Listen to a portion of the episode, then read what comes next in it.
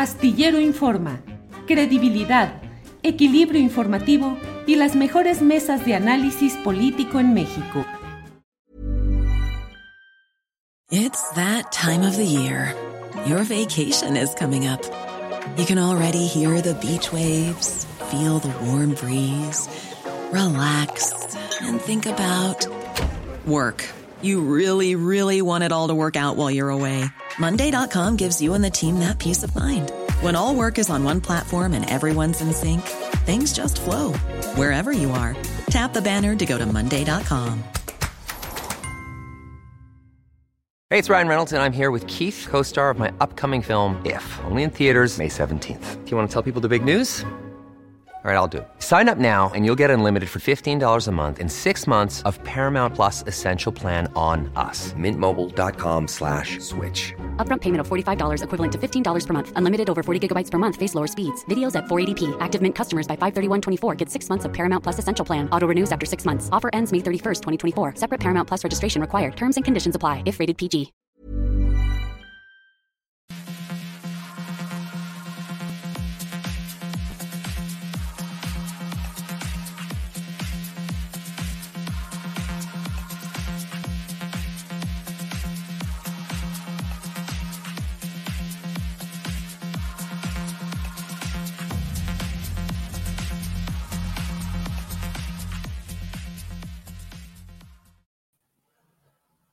La una de la tarde, la una de la tarde en punto y ya estamos en Astillero Informa. Muchas gracias por acompañarnos en este proyecto que, como usted sabe, le lleva información, análisis y debate.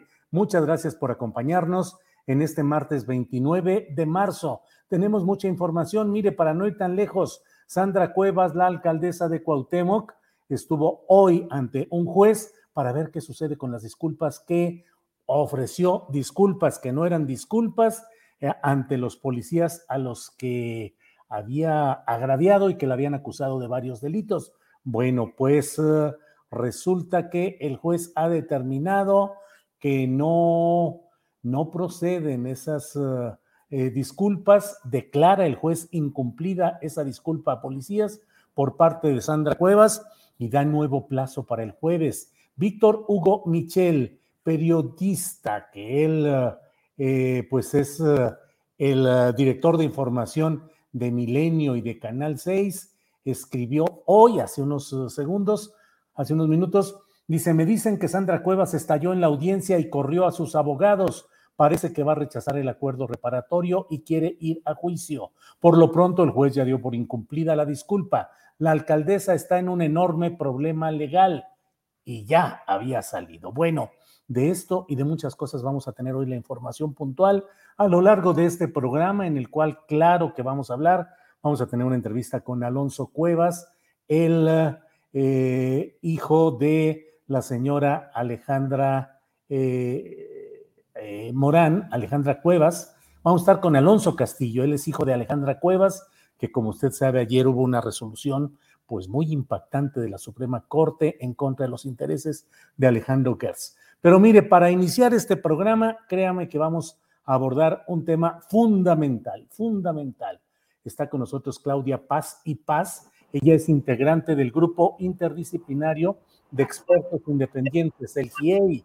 Vamos a hablar sobre el tercer informe que presentaron ayer. Claudia, buenas tardes, Claudia. Hola, Julio, buenas tardes. ¿Cómo estás? Bien, Claudia, ahora sí que rato sin vernos, pero eh, con gusto te saludo, Claudia. ¿Cómo, ¿Cómo has estado tú? Pues muy bien, ayer, como bien decías, presentamos el tercer informe del GIE que da cuenta de esta tercera etapa que estamos acá en México. Sí, Claudia, de verdad que ayer fue un día en el cual hubo una resolución de la Corte sobre el caso Gers Manero y dos mujeres acusadas.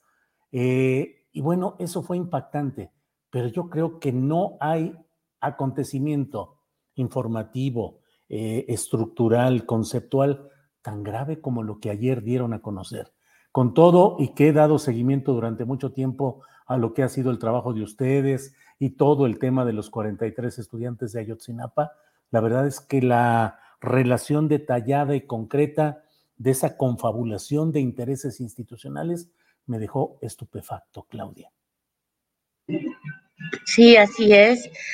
El informe lo presentamos que presentamos ayer básicamente sobre documentos a los que hemos tenido acceso de archivos eh, militares, eh, un video que tú estás presentando ahora en pantalla, un video secreto hasta entonces que donde se puede ver eh, a integrantes de la Secretaría de Marina cómo llegaron en la madrugada mm, a la de las seis y media de la mañana del 27 de octubre de 2014 cómo hicieron presencia en el basurero de Cocula sin que hubiera ninguna otra autoridad. Em, esas se deberían de haber tratado como escenas del crimen, supuestamente se trataba de escenas del crimen, y como pudimos eh, apreciar ayer en el video que se hizo público, pues pasan por encima, manipulan, hacen una hoguera en la parte superior del basurero de Cocula, es decir, si ahí habría habido, hubieran habido restos, eh, o, evidencias vinculadas con el caso de los 43, pues todo eso ya por haber violado todos los protocolos de manejo de escena del crimen, ya no habría tenido validez jurídica. Y algo sumamente importante también informamos sobre el seguimiento detallado que tendrían los estudiantes la noche de la desaparición. Esto por parte de autoridades de la eh, militares de, Sedena, ¿no? Y, la infiltración, al menos de dos estudiantes también, de agentes de inteligencia, uno de ellos eh, desaparecido. Eh, Claudia, uno de los ingredientes, de los elementos obstructores de sus investigaciones fue siempre el, el muro militar. El propio secretario de la Defensa Nacional de aquellos tiempos, del gobierno de Enrique Peña Nieto, Salvador Cienfuegos, decía que a sus soldados no se les podría investigar y se tendió un muro de protección respecto a lo militar.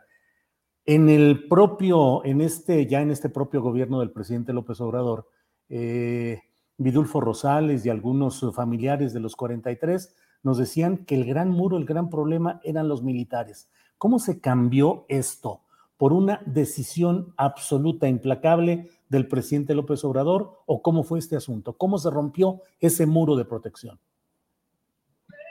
Sí, efectivamente, como bien señalas, Julio, nosotros habíamos desde los primeros mandatos solicitado, por una parte, exactamente entrevistar a los funcionarios militares que estaban de alta y habían estado en las escenas de, del crimen del 26 y 27 de septiembre, poderles entrevistar, ¿no? Las escenas desde donde habían desaparecido grupos de estudiantes, también solicitamos el acceso a los archivos militares que entregaran información tanto de, esta información de inteligencia que te estaba compartiendo, como información de combate al crimen organizado, cómo se integraba Guerreros Unidos, si habían autoridades en la zona coludidas con Guerreros Unidos, si tenían actividades de inteligencia para darle seguimiento al trasiego de drogas, de heroína, toda esta información nos fue negada.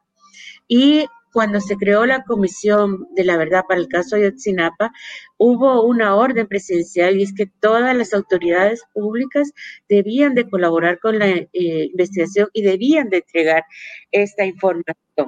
A pesar de esta orden que fue dada, me parece, en diciembre del 2018, esto no ocurrió sino hasta el inicio de nuestro segundo mandato y, ha sido un, trabajo constante de recibir alguna información, solicitar más información. De hecho, todavía no hemos logrado acceder a los archivos de a mucha información de inteligencia de, de, autoridades militares, pero también del CISE.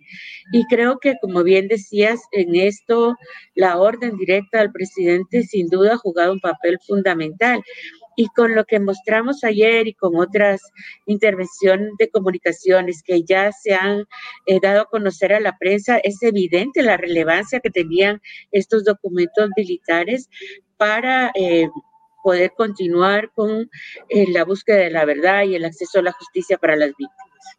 Claudia, hasta hace un año, es decir, hasta abril de 2021, a pesar de lo avanzado ya del gobierno del presidente López Obrador, y de las órdenes de él, hasta hace un año se mantenía esa reticencia o resistencia de los mandos, supongo que de Sedena y de Semar, de la Secretaría de Marina para no abrir realmente la información? Sí, ha sido, como te digo, difícil y sí, a pesar de nuestras múltiples solicitudes, fue que poco a poco se fue entregando la información. Como te digo, aún falta información eh, para, para que se nos entregue a nosotros, pero sobre todo a la unidad especializada para la investigación y litigación del caso de Ayotzinapa. Y se nos entregó, se nos hizo una primera entrega, pero al revisar la documentación, siempre se hacía referencia a otros documentos relevantes para la investigación o había documentos que no se nos habían dado, así que se volvía a solicitar y en esto también, además de la orden presidencial que ya mencionamos, jugó un papel muy importante. Eh, el secretario, el subsecretario de Derechos Humanos de la Secretaría de Gobernación, quien preside la COBAG para lograr eh, acceder a, esos documentos. Nosotros sí los hemos hecho llegar a la Fiscalía Especializada, la Unidad Especial para la Investigación y Litigación del caso Ayotzinapa, pero ellos la necesitan eh, recibir formalmente de las autoridades militares y en ese proceso es en el que estamos. Claudia, ¿cuándo conoció el presidente López Obrador su tercer informe de ustedes? El contenido, los principales hallazgos de este tercer informe me parece que fue en una reunión a principios de enero. Y el, texto ya del documento fue en una reunión a finales de febrero. Pero sí, perdón, nosotros manteníamos comunicación con él sobre los principales hallazgos que íbamos encontrando en los documentos militares.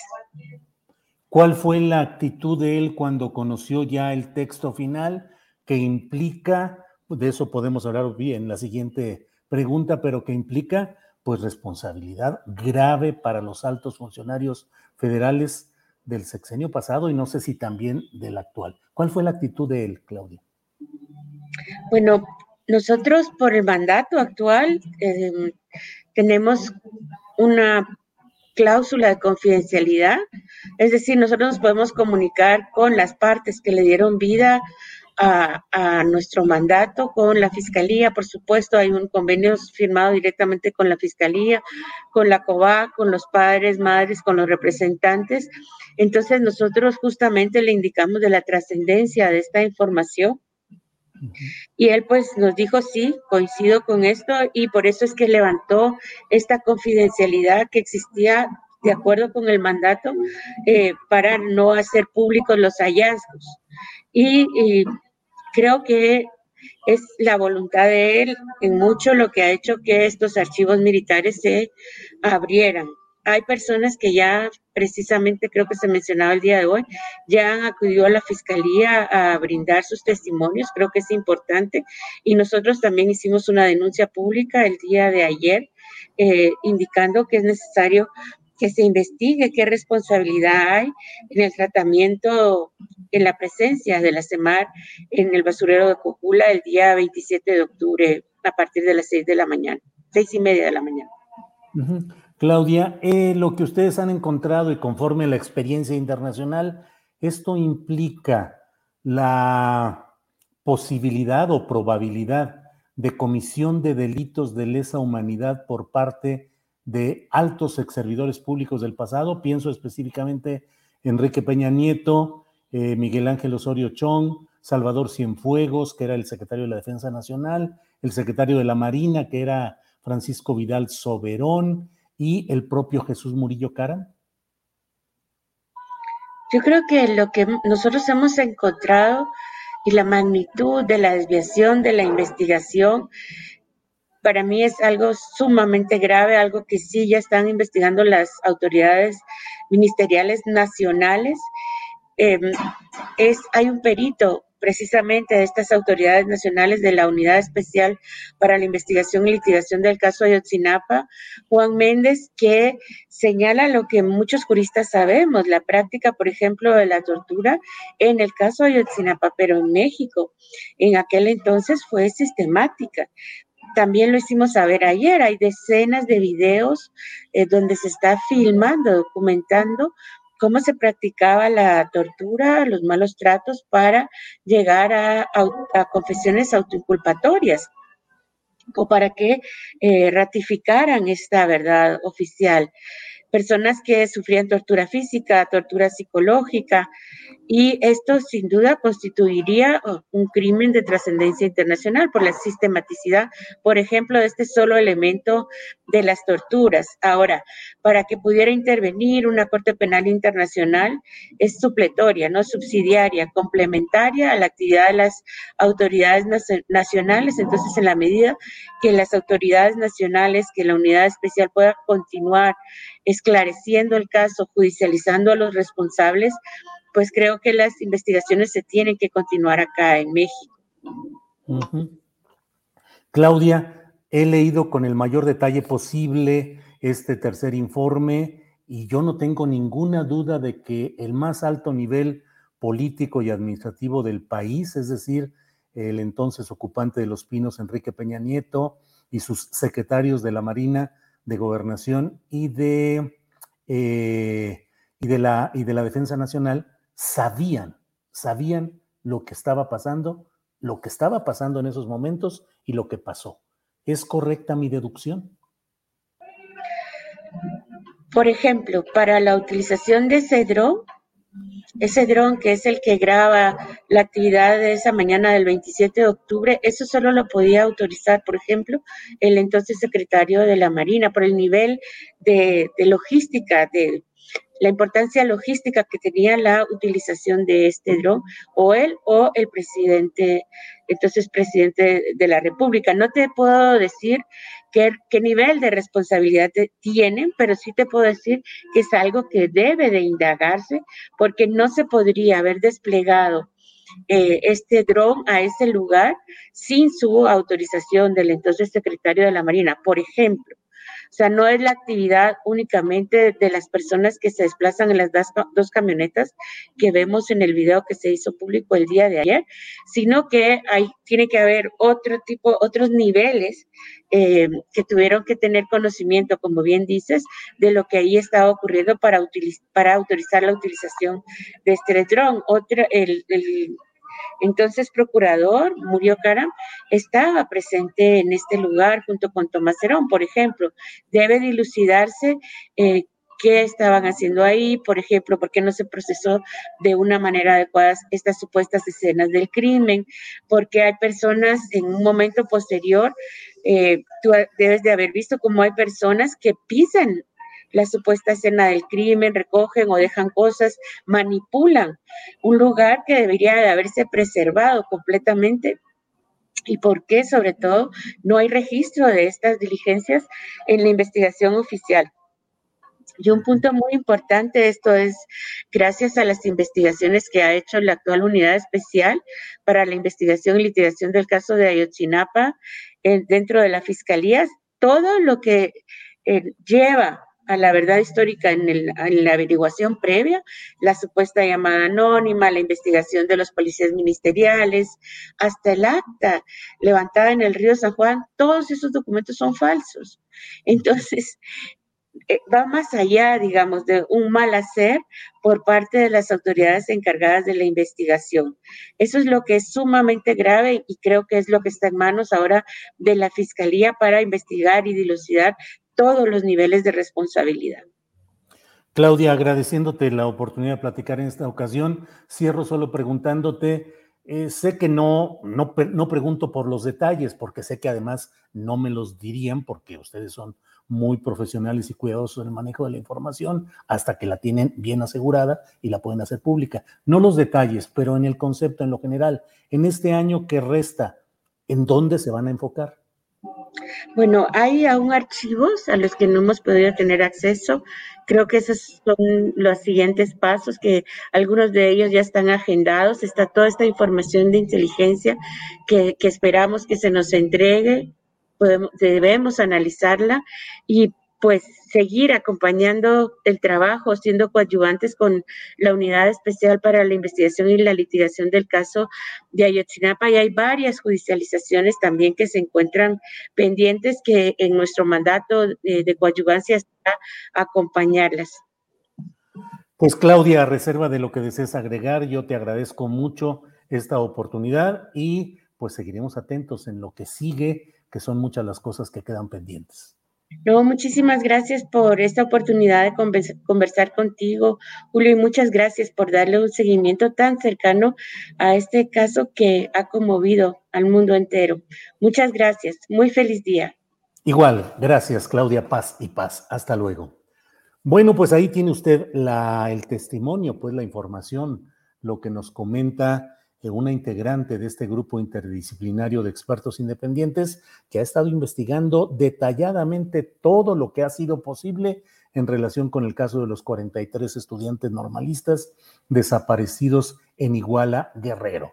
Bueno, vamos a seguir con otro tema igualmente importante. Para ello, saludo a Federico Anaya Gallardo. Él es abogado, politólogo y defensor de derechos humanos. Federico, buenas tardes.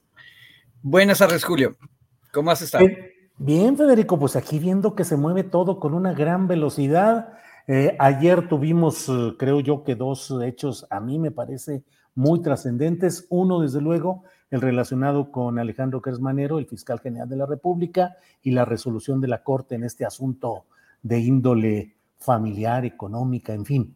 Y lo de eh, el tercer informe del GIEI, que me parece también muy impactante. Pero Federico, en el tema específico de Alejandro Gertz Manero, ¿qué podemos esperar en lo que sigue, en lo que viene? ¿Qué puede ser objeto de algún tipo de acusación? ¿Por parte de quién? ¿Qué es lo que crees que sigue, Federico?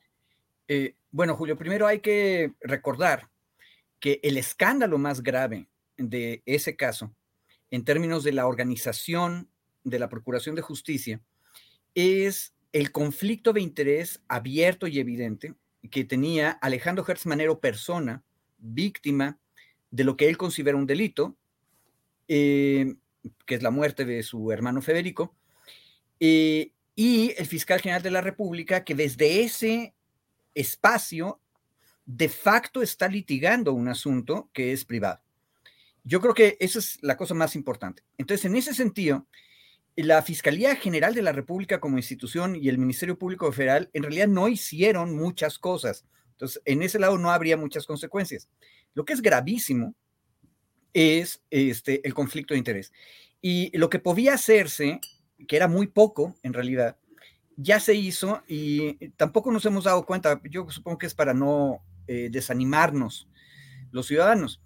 El Senado de la República, que es eh, la institución que tiene que estar este, en segunda instancia vigilando a la fiscalía, eh, le convocó y todos fuimos testigos que en la declaración formal de esta reunión que tuvo el fiscal general de la República con los senadores, eh, le dijeron que le recomendaban mucho hacer caso a, la resolución de la Suprema Corte. Y casi le dan una palmada sobre los hombros y le dicen, sé bueno, haz lo que diga la Corte. Yo creo que eso es muy poco y es muy insuficiente.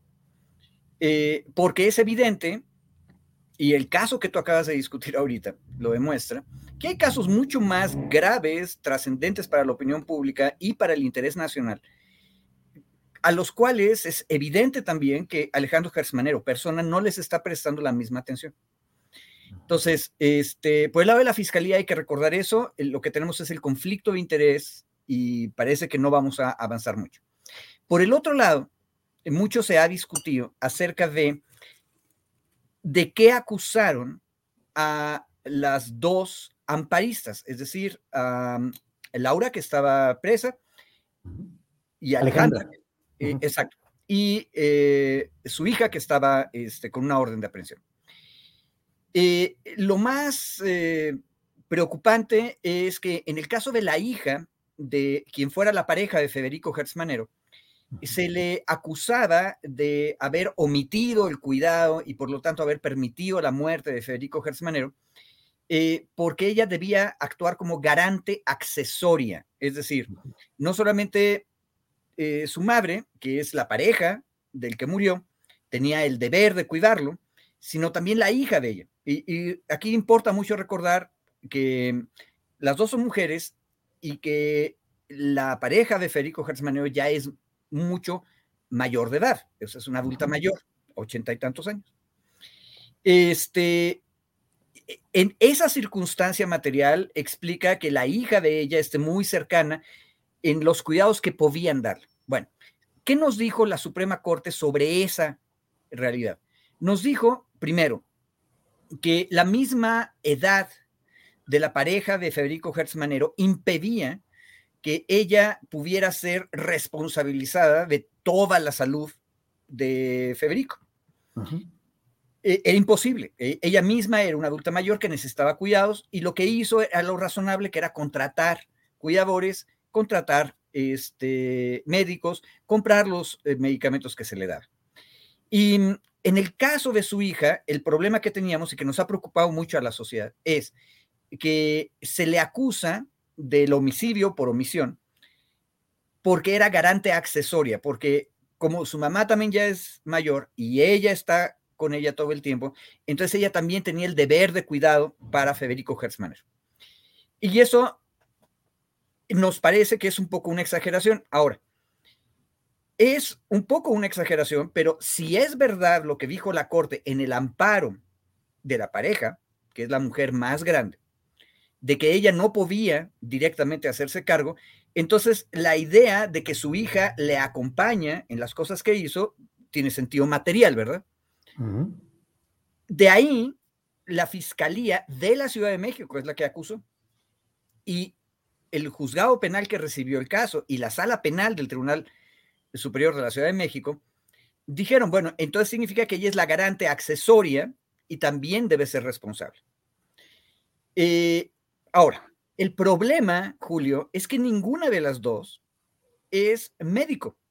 Ninguna de las dos es una persona que pudiera tomar decisiones más allá de lo que hicieron. Y esa última realidad es la que también dice la Corte. Este, a ver, este, no queda claro ni probado que la falta de cuidado que pudiesen, si fuera cierto que la tuvieron, una falta de cuidado, que eso haya provocado este, la muerte. Entonces, eh, lo que nos ha preocupado es la idea de garantía accesoria. En Twitter, en la República de Twitter, este, incluso se dice, ya se inventaron un delito nuevo. No, no, en realidad la idea de garante y la idea de que muchas veces somos garantes no como individuos, sino como comunidades, que es la que liga a la pareja de Federico Gersmanero con su hija en el cuidado del enfermo, esa existe en la realidad. Entonces, el argumento de la fiscalía no es completamente irracional. El problema, el problema gravísimo, es que ya en el juzgado, este, el Poder Judicial de la Ciudad de México decidió ser absoluta y completamente formalista y dijo, como eras garante y garante accesoria y por lo tanto se murió, por lo tanto eres responsable. Eso es una reverenda tontería. Y la Corte lo que está diciendo es, viendo yo la realidad, yo no veo esta liga de causalidad. Los actos o la omisión de los actos no causaron la muerte. La muerte estaba más allá de las previsiones que hubieran podido tomar estas personas o cualquiera otras. De hecho, si recordamos la historia, la cronología de la historia, sabemos que por lo menos durante un mes, Federico Gersmanero estuvo hospitalizado porque Alejandro Gersmanero lo saca de su casa donde estaba bajo el cuidado, este, siempre se me olvida, de Laura o de Alejandra, y lo lleva a un hospital. Y esa es, una, es un indicio fuerte de que la muerte, al final de cuentas, eh, parecería inevitable. Ojo, esa idea de inevitabilidad también se discutió en el juicio, ¿eh? este, porque las víctimas, Alejandro Hertzmanero, persona, decía, es que trataron a mi hermano como un desahuciado y por lo tanto ya no procuraron mejor medicamento, mejores tratamientos, etc. Lo cierto es que hubo profesionales involucrados, las dos mujeres procuraron que hubiera esos profesionales y esa es una decisión, eh, recordemos, la edad de, las, de los involucrados es muy alta, eh, que todos los días están tomando este, muchas familias en México y en el mundo. Y no hay manera realmente, en mi opinión personal, de prever los resultados. Y el presidente dijo, uno entiende que Alejandro Gersmanero esté muy adolorido por la muerte de su hermano. Eh, y de pronto, una manera de desfogar ese olor es acusar. Pero hasta ahí lo cierto verdadero es que la Fiscalía de la Ciudad de México no había querido judicializar este caso durante mucho tiempo. Mi sospecha es que no judicializaron por las buenas razones. Las buenas razones son las que acabo de decir. O sea, realmente no hay causa. no, no, hay una liga entre la omisión y la muerte. Claro. Eh, pero también es probable que no hayan judicializado por las malas causas, es decir, porque no eh, cuidaron la, eh, la investigación. Alejandro Gertz Manero, al parecer, incluso interpuso amparo y entonces la Fiscalía de la Ciudad de México tuvo que reabrir la carpeta y finalmente judicializó. Pero si te fijas, Julio, aquí se nos aparece el otro demonio, el demonio grave. Las cosas empiezan a activarse en cuanto que Alejandro Gertz Manero deja de ser ciudadano y se convierte en el fiscal general de la República. Claro. Eh, y eso es un elemento que distorsiona todo. Y ojo, creo yo que el argumento de la fiscalía es un argumento en principio razonable y que los jueces cuando emitieron la orden de aprehensión y dictaron la prisión preventiva, voy a decir otra cosa sobre eso ahorita, eh, no es banal, eh, porque es nada más un indicio. O sea, el juicio nos va a permitir saber si realmente se probó o no se probó la liga entre la omisión y el resultado. Pero ni siquiera llegamos al juicio. Ahorita todavía estamos en orden de aprehensión y en prisión preventiva. Lo que a mí me parece, y con eso termino, es la prisión preventiva, en, este caso, otra vez se demuestra que es un error. No debería haber habido prisión preventiva simple y sencillamente por la edad de la persona. Y el hecho, y yo creo que ahí es donde está el abuso grave, el hecho es que si tú tienes a otra persona de la tercera edad, muy dolida por la muerte de su hermano, que quiere que su, este, la persona que fue pareja de su hermano sea castigada, bueno, eso es una historia trágica, pero es individual, y lo más seguro es que no vamos a meter al bote a nadie. En el caso normal, pero si resulta que la persona de la tercera edad es el fiscal general de la República y con el mal humor que públicamente nos ha mostrado a toda la ciudadanía, este, empieza a presionar a la Fiscalía de la Ciudad de México, a los juzgados de la Ciudad de México, entonces aumentas la posibilidad de una injusticia, que yo creo que fue lo que pasó aquí. No debería haber habido prisión preventiva eh, y no debería haber habido orden de aprehensión, sino una orden de presentación, porque la hija también es mayor de edad, creo que tiene 70 años o algo por el estilo. Eso era una cosa técnica, y, lo que vimos es la furia personal, individual de un hombre que convierte una discusión técnica, muy trágica, pero técnica, en una venganza. Claro. Federico, y frente a toda esta eh, anatomía legal, todo este análisis que nos haces favor de compartir, eh, ¿cuál puede ser la responsabilidad penal, si es que la hay, o administrativa para el fiscal Gertz y entiendo que también para la fiscala Ernestina Godoy de la Ciudad de México. Mira, eh, para el fiscal Hertz eh, creo que la responsabilidad es que es obvio que su investidura está eh, propiciando distorsiones en un juicio penal.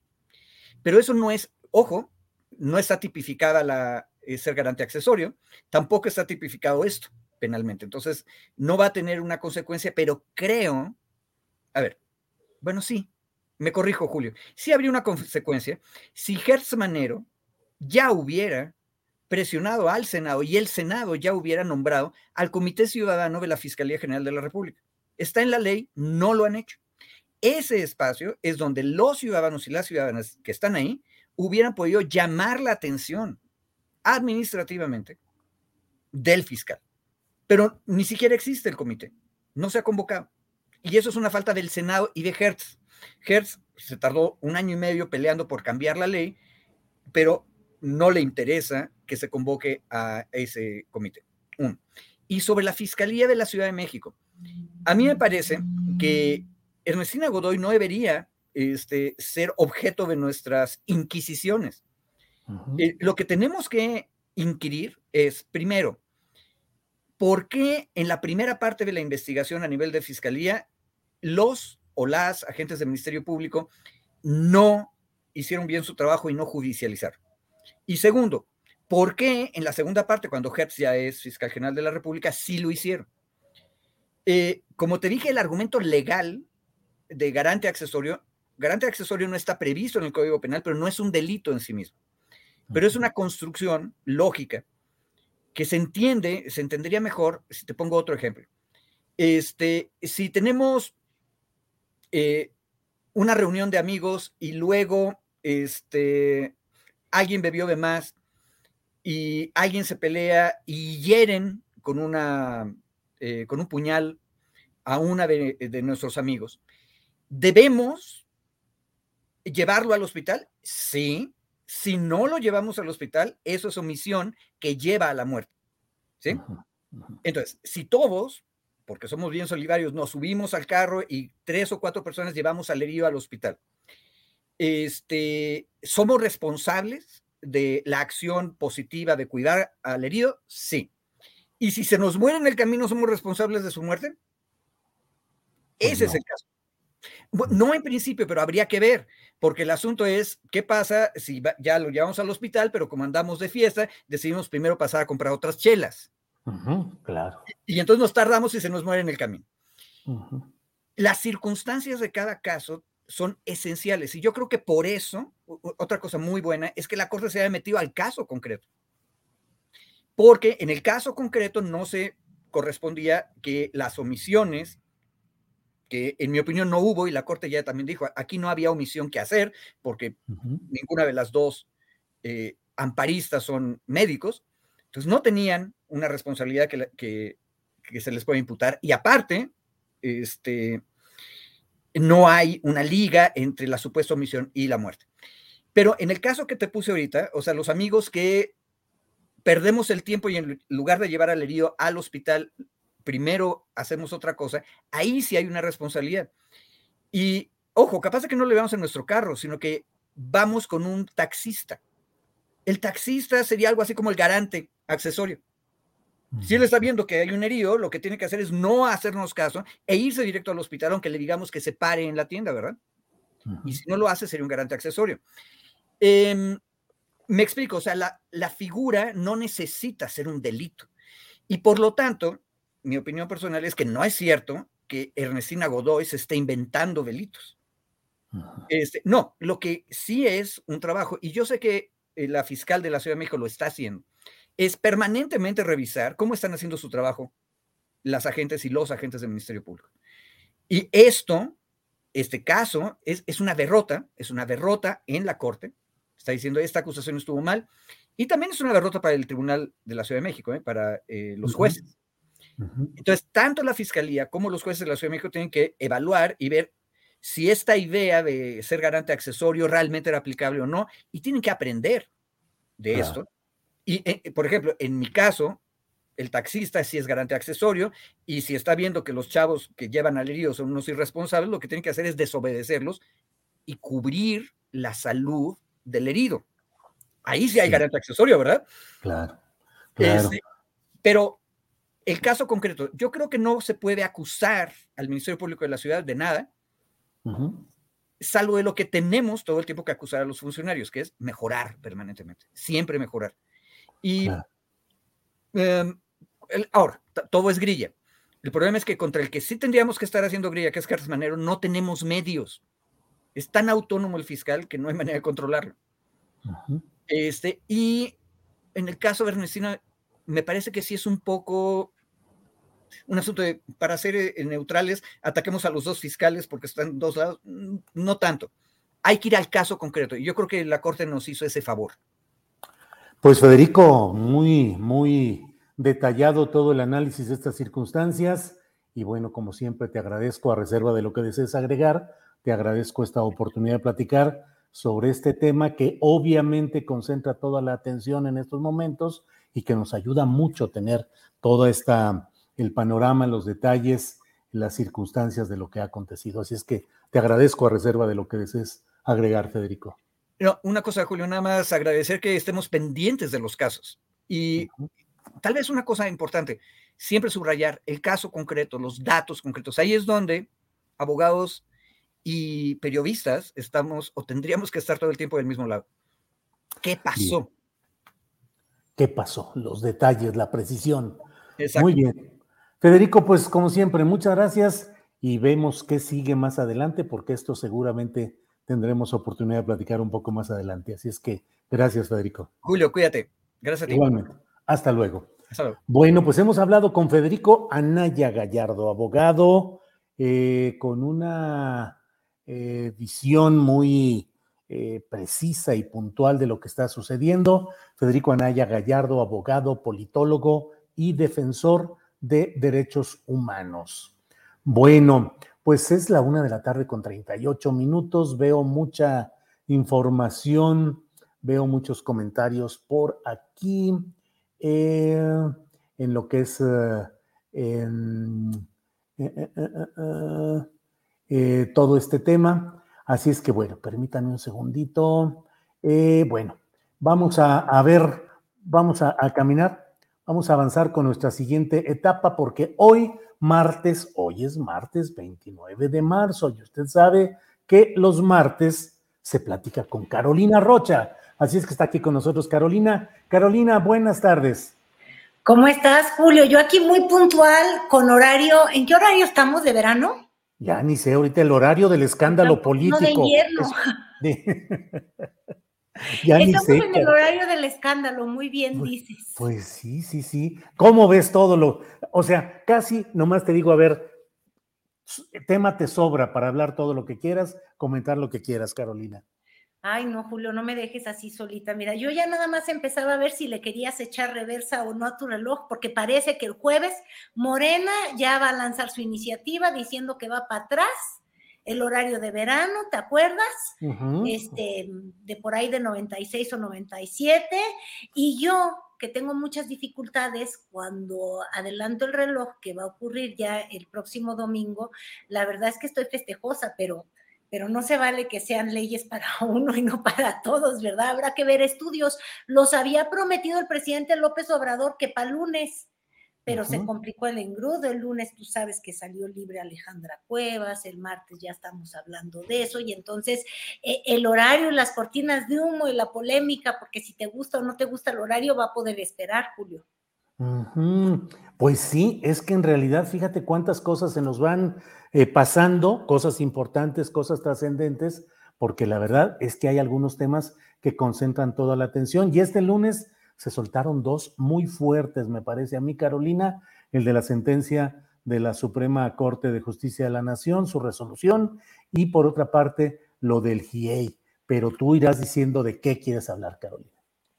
Pues fíjate, los dos temas además se quedaron vivitos y coleando el día de hoy, porque como tú bien, bien has visto, Julio, ocurre algo que parece muy trascendente en un lunes y el martes cuando tú y yo vamos a platicar ya se acabaron porque en la mañanera los destazó el presidente. Pero en esta ocasión no pudo este, evitar eh, hablar de ninguno de los dos. En el caso de la determinación de la Corte, que de manera unánime le dio el amparo a Alejandra Cuevas, que estaba en Santa Marta Catitla y pudo salir libre, y su madre, Laura Morán, este, pues que de alguna manera les dijeron no hay una sola prueba en su contra y como segundo punto les dijeron además, este, pues estuvieron aquí, o más bien nada más Alejandra Cuevas estuvo aquí en Santa Marta de Catitla más de 500 y feria días, este, porque se fabricó un delito. Y, y hablo de fabricar un delito porque se inventó una figura de, ¿cómo es? Garante accesoria.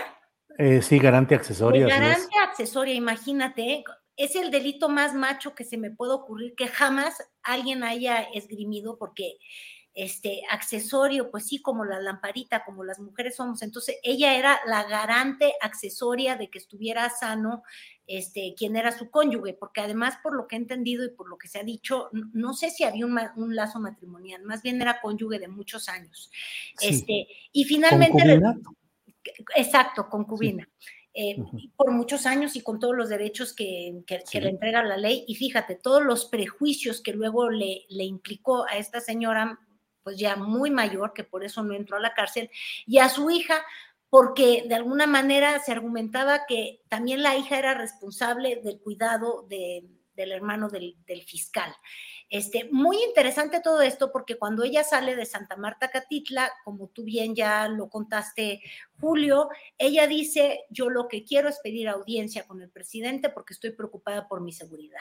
Y el día de hoy en la mañanera, el presidente responde a este llamado y dice que ya encargó al secretario de gobernación, em, pues que garantice toda las, eh, la seguridad y las demandas de, la señora, pero también que se encuentre con ella. Es decir, el presidente quizás no la atienda, pero está viendo que el secretario de gobernación, el número dos en el gabinete, la vea. Y luego ahí abre una puerta, no sé si soy yo interpretando o tú cómo lo ves, dice em, que si ellas eh, encuentran una forma o se sientan afectados, podrían eh, recurrir a las instancias legales y abrir una demanda. No sé si contra la juez de la Ciudad de México, que es la que encuentra que hay pruebas para, para, internarlas en el penal de Santa Marta, a nada más Alejandra, o también al, al, fiscal, que sería más difícil comprobar, que hubiese influido ya como fiscal en, la determinación de las autoridades aquí de la Ciudad de México para reabrir el caso. Y luego, después de medio abrir esta puerta diciendo que confía en las instancias legales y en la forma en la que se resolvió este caso, en, el que pues la Suprema Corte le enmienda la plana a, pues a los jueces, en este caso en contra del fiscal, este, también dice cuenta con toda mi confianza, Julio. Y yo creo que ahí está el otro tema bien interesante. Tú hace unas semanas me preguntabas si el presidente debía solicitar o no la, renuncia del fiscal, porque el único que tiene la facultad de cesarlo en ese cargo es justamente el presidente. En el artículo 102 de, de, la ley que regula la fiscalía, este, dice que por ausencia del propio fiscal, es decir, que él decidiera irse, pero con el tamaño de enemigos que trae ahorita el fiscal, como Julio Scherer, yo creo que el fiscal no va a decir de aquí me voy. Esa es mi sospecha. Y entonces tendría el presidente que pedirle al fiscal Alejandro Gertz eh, que se fuera por eh, delitos graves. Y fíjate que estuve buscando en la ley de general este, justamente de, de, administración pública, cuáles pueden ser justamente las faltas consideradas, consideradas graves. Y las quiero leer, Julio, para ver si tú piensas que quizás el el presidente puede considerar alguno de estos casos como una falta del fiscal. Y entonces estas conductas son cohecho, peculado, desvío de recursos públicos, utilización indebida de información, abuso de funciones, no estoy poniendo el, el énfasis intencional. abuso de funciones, eh, actuación bajo conflicto de interés. Ay, me siento como de los de la Lotería Nacional, ¿eh? Este, actuación bajo conflicto de interés, contratación indebida, enriquecimiento oculto, tráfico de influencias, encubrimiento y desacato y obstrucción de justicia y también inventar un delito, no es cierto, esa última no, está en la lista. Pero el presidente dijo que ya confía en el fiscal. Eh, interesante, porque él tiene la facultad de pedirle que abandone el cargo y luego obviamente el Senado tendría que tendría un plazo de 10 días para decidir si cree que los argumentos del presidente en estas causales que yo te acabo de leer eh, podrían de alguna manera este, pues objetarse.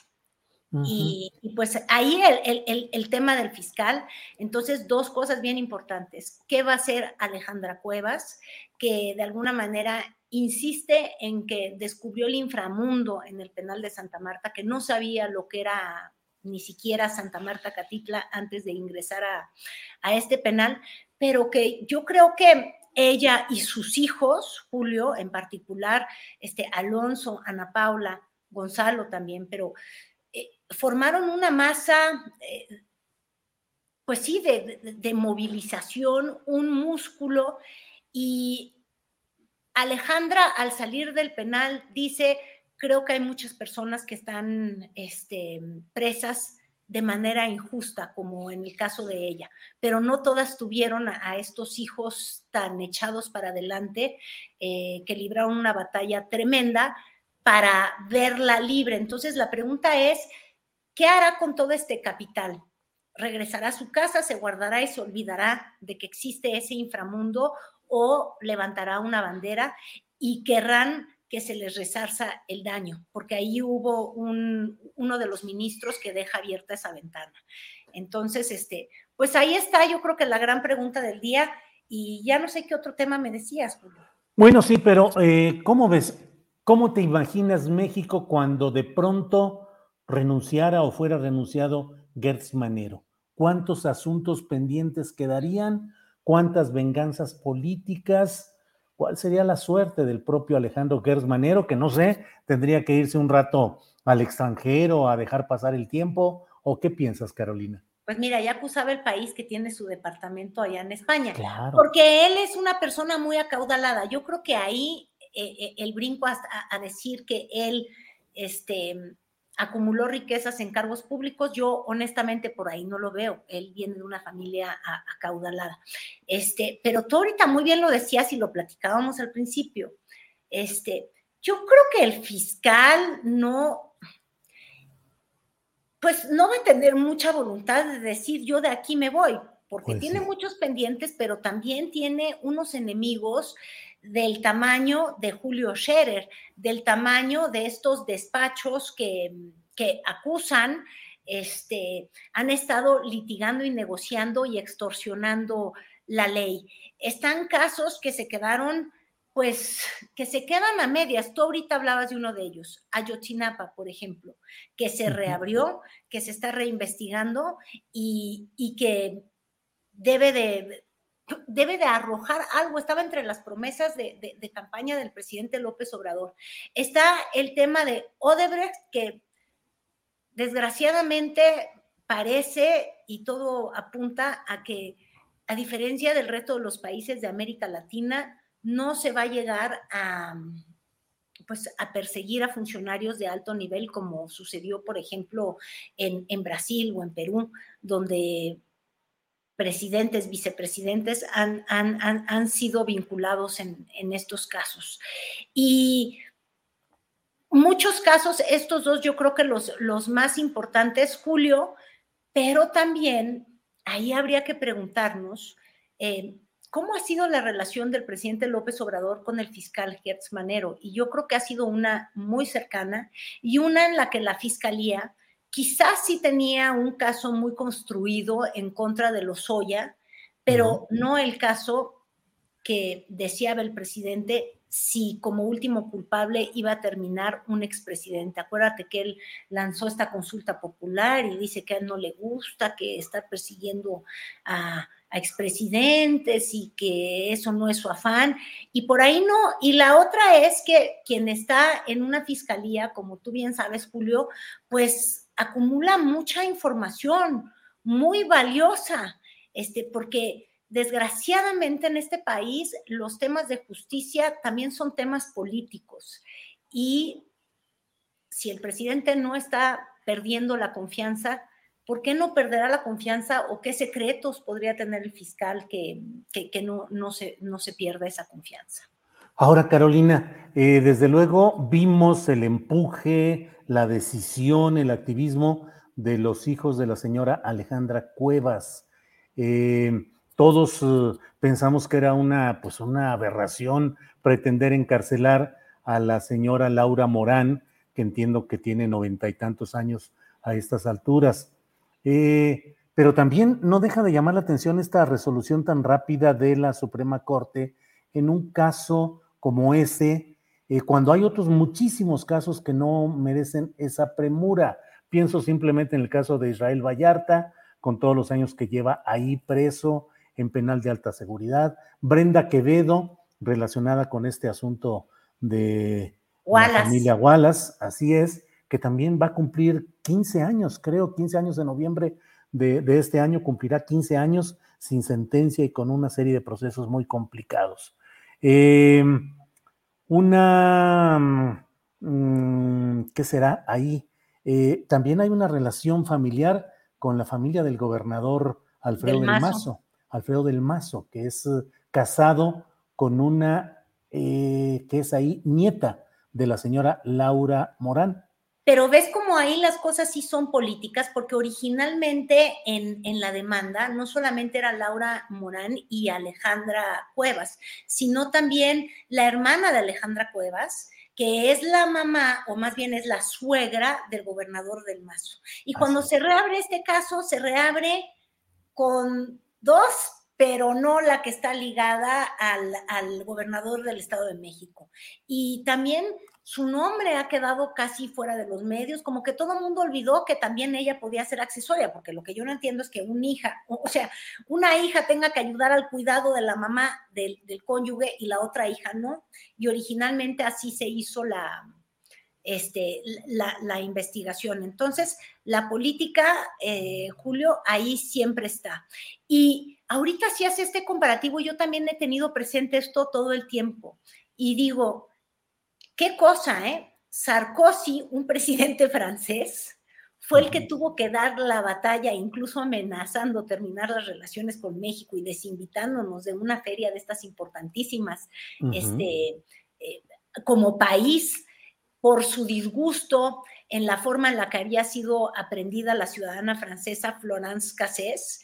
Y un presidente tuvo que dar esa lucha y lograr que la Corte este, sacara también de manera expresa una vez que hubo una decisión a Florence Cassés. Ahora son unos hijos que comprendieron, yo creo que la fuerza de los medios, Julio, que eh, aprovecharon también que hay un desgaste de la figura del fiscal, eso también no hay que dejarlo de lado, y que supieron mantener vivo el tema pues sí, con la ayuda de los medios que, tanto critica el, presidente López Obrador, y, fíjate, para que veas que es muy importante, pero también sale Alejandra Cuevas, pero todas las personas que ahí se quedan, por eso te decía yo, bueno, ¿y qué va a hacer con todo este capital que, juntaron los hijos? Ahora, no es como que nada a, ningún costo, ¿eh? es a costo de haber estado presa durante más de 500 días y a costo de que, por ejemplo, el, el, el hijo Alonso, eh, de, Alejandra Cuevas, que tú lo has de recordar, fue el más vocal y el que, el que litigó con mayor vehemencia en los medios este caso. Em, era periodista en Estados Unidos con una carrera muy exitosa, este, incluso habían ganado un Emmy y, Alonso. abandonó esto. Alonso, Alonso, Alonso, Alonso, Castillo era periodista. Programa, tú buscas ahí sus Instagrams, este, pues de hace dos o tres años y un reportero en un programa muy exitoso, no te quiero inventar que sea Telemundo, este, tengo la sensación que es Telemundo y justamente el día de hoy busqué a Ana Paula, que yo conocía de, de muy jovencita, para que me recordara justamente la trayectoria de Alonso, pero fíjate, este, fue regresar al país que ya había abandonado, dejar este trabajo que tenía de periodista y convertirse en activista. Y yo no sé si va a regresar al periodismo, pero una vez que te conviertes activista es algo muy difícil, no sé cómo decirte. Entonces ahí hay un muy grande sacrificio, Julio, y, y no se nos puede olvidar entonces justamente este, que solamente pueden salir adelante quienes pueden dar estas batallas este, que son pues de Goliat, ¿no? Son casi heroicas, este, y para ello necesitas poder dejar de trabajar, este, frenar tu vida. En el caso de Ana Paula, oye, tiene niños chicos, adolescentes, y, pues dejarlos ahí tirados a la buena de Dios, ¿no? Casi, casi, porque te vas a ir a convertir en, en, en, en activista y vas a andar cargando una antorcha. Entonces, este, ahí encendieron un fuego y ojalá se continúe con ello, porque este, digo, capital acumulado. Carolina, eh, ya estamos en la parte final de esta, de esta primera, pero eh, ya estamos a la 1.57, pero este, hablas de pasar de periodista a activista. ¿Tú ya estás lista para pasar de periodista a consejera electoral ahora que el presidente López Obrador ha dicho que se van a poner a votación popular, votación directa? Si el público lo reclama. Eso. Carolina, pues Claro no, Julio, yo sí creo que el INE requiere de expertos. Fíjate, se me hace que es como una trampa, tú no lo sientes así. Por un lado, este, ahora las reglas están para que supuestamente lleguen los expertos a encabezar al INE. Entonces garantiza ciertas cosas del currículum y de, y de sus conocimientos. Pero claro que también es cierto que esos cargos se convirtieron en un botín político de los partidos. Desde Luis Carlos Ugalde, que ahora anda muy independiente, pero llegó por las gestiones del Bester Gordillo, que no se nos olvide, como Lorenzo Córdoba llegó por el empuje del, del, PRD y los partidos que están adictos a poder meter su mano en todos lados y todo lo convierten en cuotitas de poder y en intercambios, este, estaban tan engolosinados con el INE que hasta pasaron de seis a nueve consejeros. Entonces, Ahí tiene razón el presidente. Bueno, ¿de qué te sirve cumplir con estos perfiles y de todas maneras los, los, los, partidos se los distribuyen pues con la, con la voracidad que es solamente una ley que, que, se inventaron Beltrones y Gamboa, que son muy maquiavélicos y querían que el PRI se mantuviera poderoso cuando ya no estaba este, e, e, e, en la presidencia, pues inventan estos mecanismos que le dan el poder a los partidos, no a los ciudadanos. Entonces, es cierto, el INE no es de los ciudadanos, pero de ahí a decir por aclamación popular, votenme como consejera del INE, pues yo no sé si entonces uno va a garantizar que se cumpla con el perfil, Julio. Bueno, por eso, Carolina, pero ya decide, ¿te vas a lanzar sí o no? Si el pueblo te lo pide, ¿te lanzas sí o no? Oye, ya me voy a poner bien Córdoba. ¿Y de a cuánto va a ser el sueldo? Porque si me bajan los viáticos y el sueldo igual y no se me antoja. Yo quisiera ser consejera del buen vivir, del estoy pues oye, me como de que no. Del bienestar. Carolina, pues hay muchos temas y muchas cosas interesantes. Como siempre, te agradezco mucho la, la posibilidad de platicar los martes. Y bueno, pues eh, aquí estamos con muchos temas, Carolina, que se nos quedan pendientes, pero bueno. Oye, yo no quería dejar de, mencionar uno que se me quedó en el tintero que ni he podido desahogar en el Twitter y tiene que ver con la noche de los Óscares. Ya olvídate del asunto del control de la ira. Este, quizás Will Smith va a querer platicar con Sandra Cuevas. Este, mírate, Will Smith sí ofreció disculpas directo a quien le pegó este, la, alcaldesa que acaba de salir justamente de, su audiencia y que dice que no puede hablar del caso, que se resuelve finalmente el jueves si, si ofreció o no ofreció disculpas, que claro que no ofreció porque dijo, perdónenme por algo que yo no hice. Bueno, este, pero en fin, ya no me desvió hacia allá. Regresando al tema del Oscar, de veras que me he estado riendo mucho porque al escuchar a Will Smith que le echó la culpa al amor, por haber ido a darle un sopenco trancazo al, pobre comediante este Chris Rock, si no le estoy cambiando el nombre, este, dije, y estos argumentos de que por amor uno hace atrocidades, ¿de dónde salen? Yo quiero pensar que por amor uno hace cosas grandes, Julio. Yo no sé si tú por amor has hecho cosas terribles, pero adivina quién me recordó. Ay, pues a Rosario Robles. Otra interna ahí en Santa Marta que dice que por amor ella se hizo corrupta y que le dio contratos que no existían ahumada y corrompió todo el PRD y, y e inventó todas estas e, estos mecanismos de dinero para campañas sin obra de por medio, porque ves que ahora todo el mundo anda diciendo que ella es bien inocente en la cárcel. Y dije, bueno, pues por amor, pues igual claro. también estaba enamorada de Peña Nieto y escribe un segundo libro diciendo que por amor le hizo el cochinito. A, claro, escribió un libro que se llamó algo así como Con todo el corazón. No, se llamaba de corazón, mi verdad de corazón. Sí, sí, platicaba todo el romance y cómo eh, fue a Europa y le puso a Le dieron champaña y cayó así. Todo un camino lleno de velador, de velas por el camino y flores y todo. Era, ese era el amor, pues, ¿qué quieres? Pues, Carolina, te deseo suerte en tu campaña como candidata a consejera electoral. Solo si me lo piden por amor. Por amor, ándale. Bueno, que conste que si te lo piden por amor, no vas a poder torear esa solicitud. Te lo advierto. No voy a ¿eh? poder torear esa solicitud, ni, Así ni evadir mi, mi gran tarde en Así es. Carolina. pobres ciudadanos merecen buenos consejeros.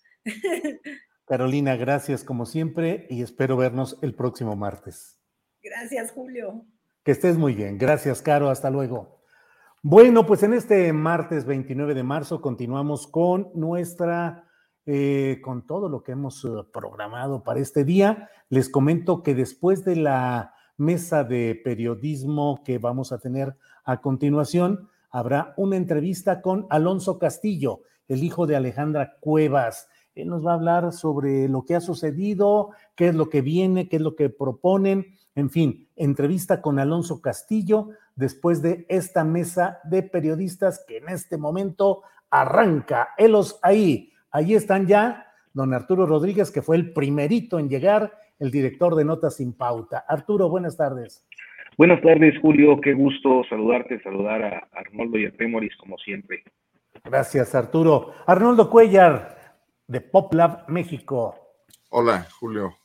¿Qué tal, Arturo y Temoris? Qué buen artículo en, en Milenio sobre el aeropuerto, Temoris. Felicidades. Ah, muchas gracias. Qué bueno que lo viste.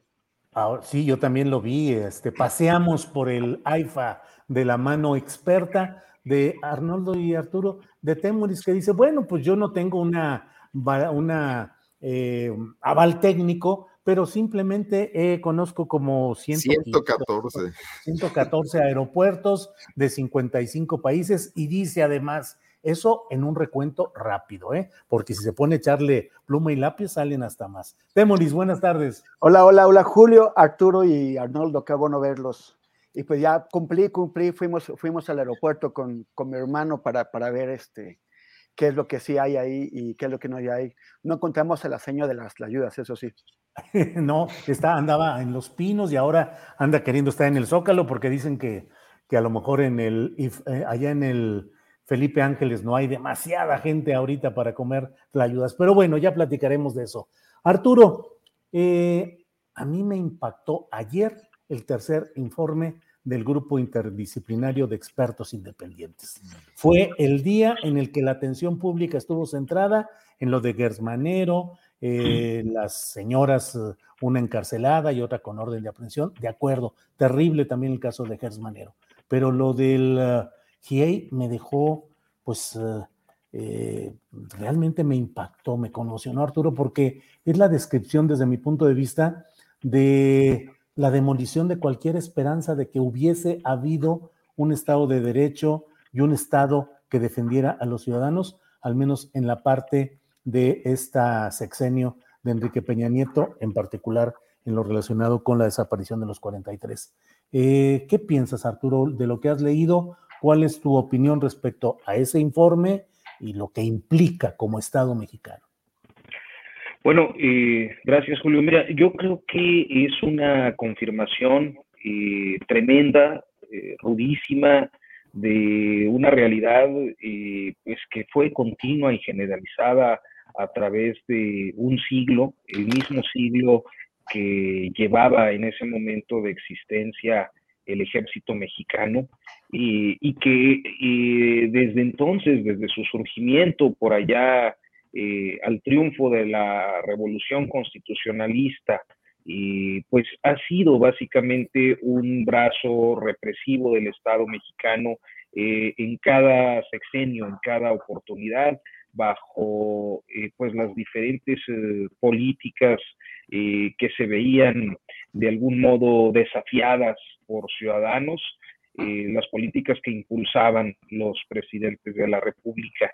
Y yo creo que este es uno de los elementos que no se puede evitar a la hora de ver lo que ocurrió con los jóvenes de Ayotzinapa, con el hecho de que ahora sabemos había eh, pues personal militar infiltrado, lo sospechábamos, había naturalmente alguna información previa al respecto, inclusive eh, por ahí alguna versión relacionada con alguno de los, de los 43. Eh, y bueno, naturalmente las implicaciones, de hecho, eh, bueno, pues el, documental que en su oportunidad hizo nuestro compañero Temoris Greco hace ya algunos años, eh, evidenciaba precisamente ese papel del ejército mexicano como ya lo había hecho el propio Hey en su oportunidad y diferentes trabajos periodísticos, pero creo que la revelación de ayer eh, pues nos deja eh, justamente esa sensación de desamparo de eh, pues un gobierno que evidentemente actuó de manera criminal, no solo por omisión o por aquiescencia, sino que eh, pues de manera directa, por acción, hablamos siempre de estas tres categorías, acción, omisión o aquiescencia a la hora de una violación grave de los derechos humanos, y en este caso lo que observamos es que pues se incurre en las tres, es decir, eh, en acción por la presencia y la participación directa de militares y posteriormente de marinos en eh, los hechos, en la, en la forma en la que se perpetró este crimen por omisión debido a que no hubo agente del Estado que actuara eh, pues a favor de eh, las víctimas y por aquiescencia al permitir, dado que ahora también sabemos, tenían un seguimiento prácticamente en tiempo real de esta pandilla o gavilla de los Guerreros Unidos, y pues que también eh, permitieron, dejaron hacer, dejaron pasar de tal suerte que eh, pues uno de los grandes crímenes del Estado, eh, o al menos el más notorio de los crímenes de Estado, eh, pues ha quedado en evidencia. Y creo que esto no puede desvincularse de la necesidad impostergable de pues hacer cuentas y, y llamar a cuentas a los altos mandos militares, porque eh, ese periodo, el de Felipe Calderón y posteriormente el de Enrique Peña Nieto, que es donde se ubica este, este episodio, eh, en, en este último, nos lleva a observar que había personas de la más alta jerarquía implicadas, pero que también eh, personas de la más alta jerarquía continúan en altos cargos. La semana pasada, por ejemplo, tú lo, lo abordaste, eh, me parece que de manera directa con la señora Silvia Garza, el caso de Allende, por ejemplo, donde pone el reflector sobre el secretario de la Defensa, Luis Crescencio Sandoval, pues es uno de estos episodios por los que altos mandos del ejército tendrían que ser llamados a cuentas, así como eh, pues los civiles que eh, de un modo u otro tuvieron una implicación al más alto nivel, porque claro, hablamos de las altas personalidades del sexenio, pero eh, para llegar desde el punto de los perpetradores de manera directa hasta las condiciones de impunidad que se garantizaron, pues hay toda una larga cadena de mando civil y militar que tiene que ser llamada a cuentas y que desafortunadamente pues yo no he visto hasta ahora condiciones para que eso suceda. Gracias, Arturo. Arnoldo Cuellar, ¿qué opinas de este tercer informe del GIEI? El impacto, los detalles, la manera como nos demuestran, pues, que hubo tanta simulación, tanta mentira, tanto engaño. Y bueno, no dejo también de pensar, como ya lo han hecho en los espacios de las redes sociales, el contraste con varios eh, periodistas, pienso específicamente en Carlos Marín, en Ciro Gómez Leiva, y en Jorge Fernández Menéndez, que defendieron de una manera tan cerrada y a veces tan grosera y ofensiva el punto de vista de que la verdad histórica era una realidad. Carlos Marín llegó a decir que en realidad los padres de los familiares de los 43 deberían pedirle disculpas a Murillo Cara, a mi compañía, por andarlos infamando de esta manera. Arnoldo, ¿qué opinas sobre el tema? Defensa cerrada y cerril. Cerril. Bueno, Julio, mira, yo sí tendría que decirte que, viene a confirmarse algo que de alguna manera todos hemos eh, tenido la claridad de la disfuncionalidad de la justicia mexicana. Que nos lo vengan a decir con esta contundencia, eh, habría que revisar por qué lo hace diferente. Y lo hace diferente, para mi gusto, por dos razones. Una de ellas que lo que permitió la llegada de un grupo de expertos independientes fue la movilización y en la movilización sobre todo está el tema de la de la combatividad y la no resignación de los familiares de los 43 jóvenes desaparecidos, de, esos eh, campesinos y hombres curtidos guerrerenses que han vivido quizás eh, lo peor que ha ocurrido en este país en materia de represión. No nos olvidemos que en Guerrero ocurrió sobre todo, bueno, no fue el único lugar, pero ahí se cebó mucho la guerra sucia de los años 70, ¿no? Eh, y bueno, todo un historial que ya no vamos a repetir aquí. Pero esa movilización que logró atraer a sectores importantes de la sociedad y que mantuvo vivo el reclamo, permitió primero descreer de esta versión. La verdad oficial de Murillo Karam no duró ni la víspera.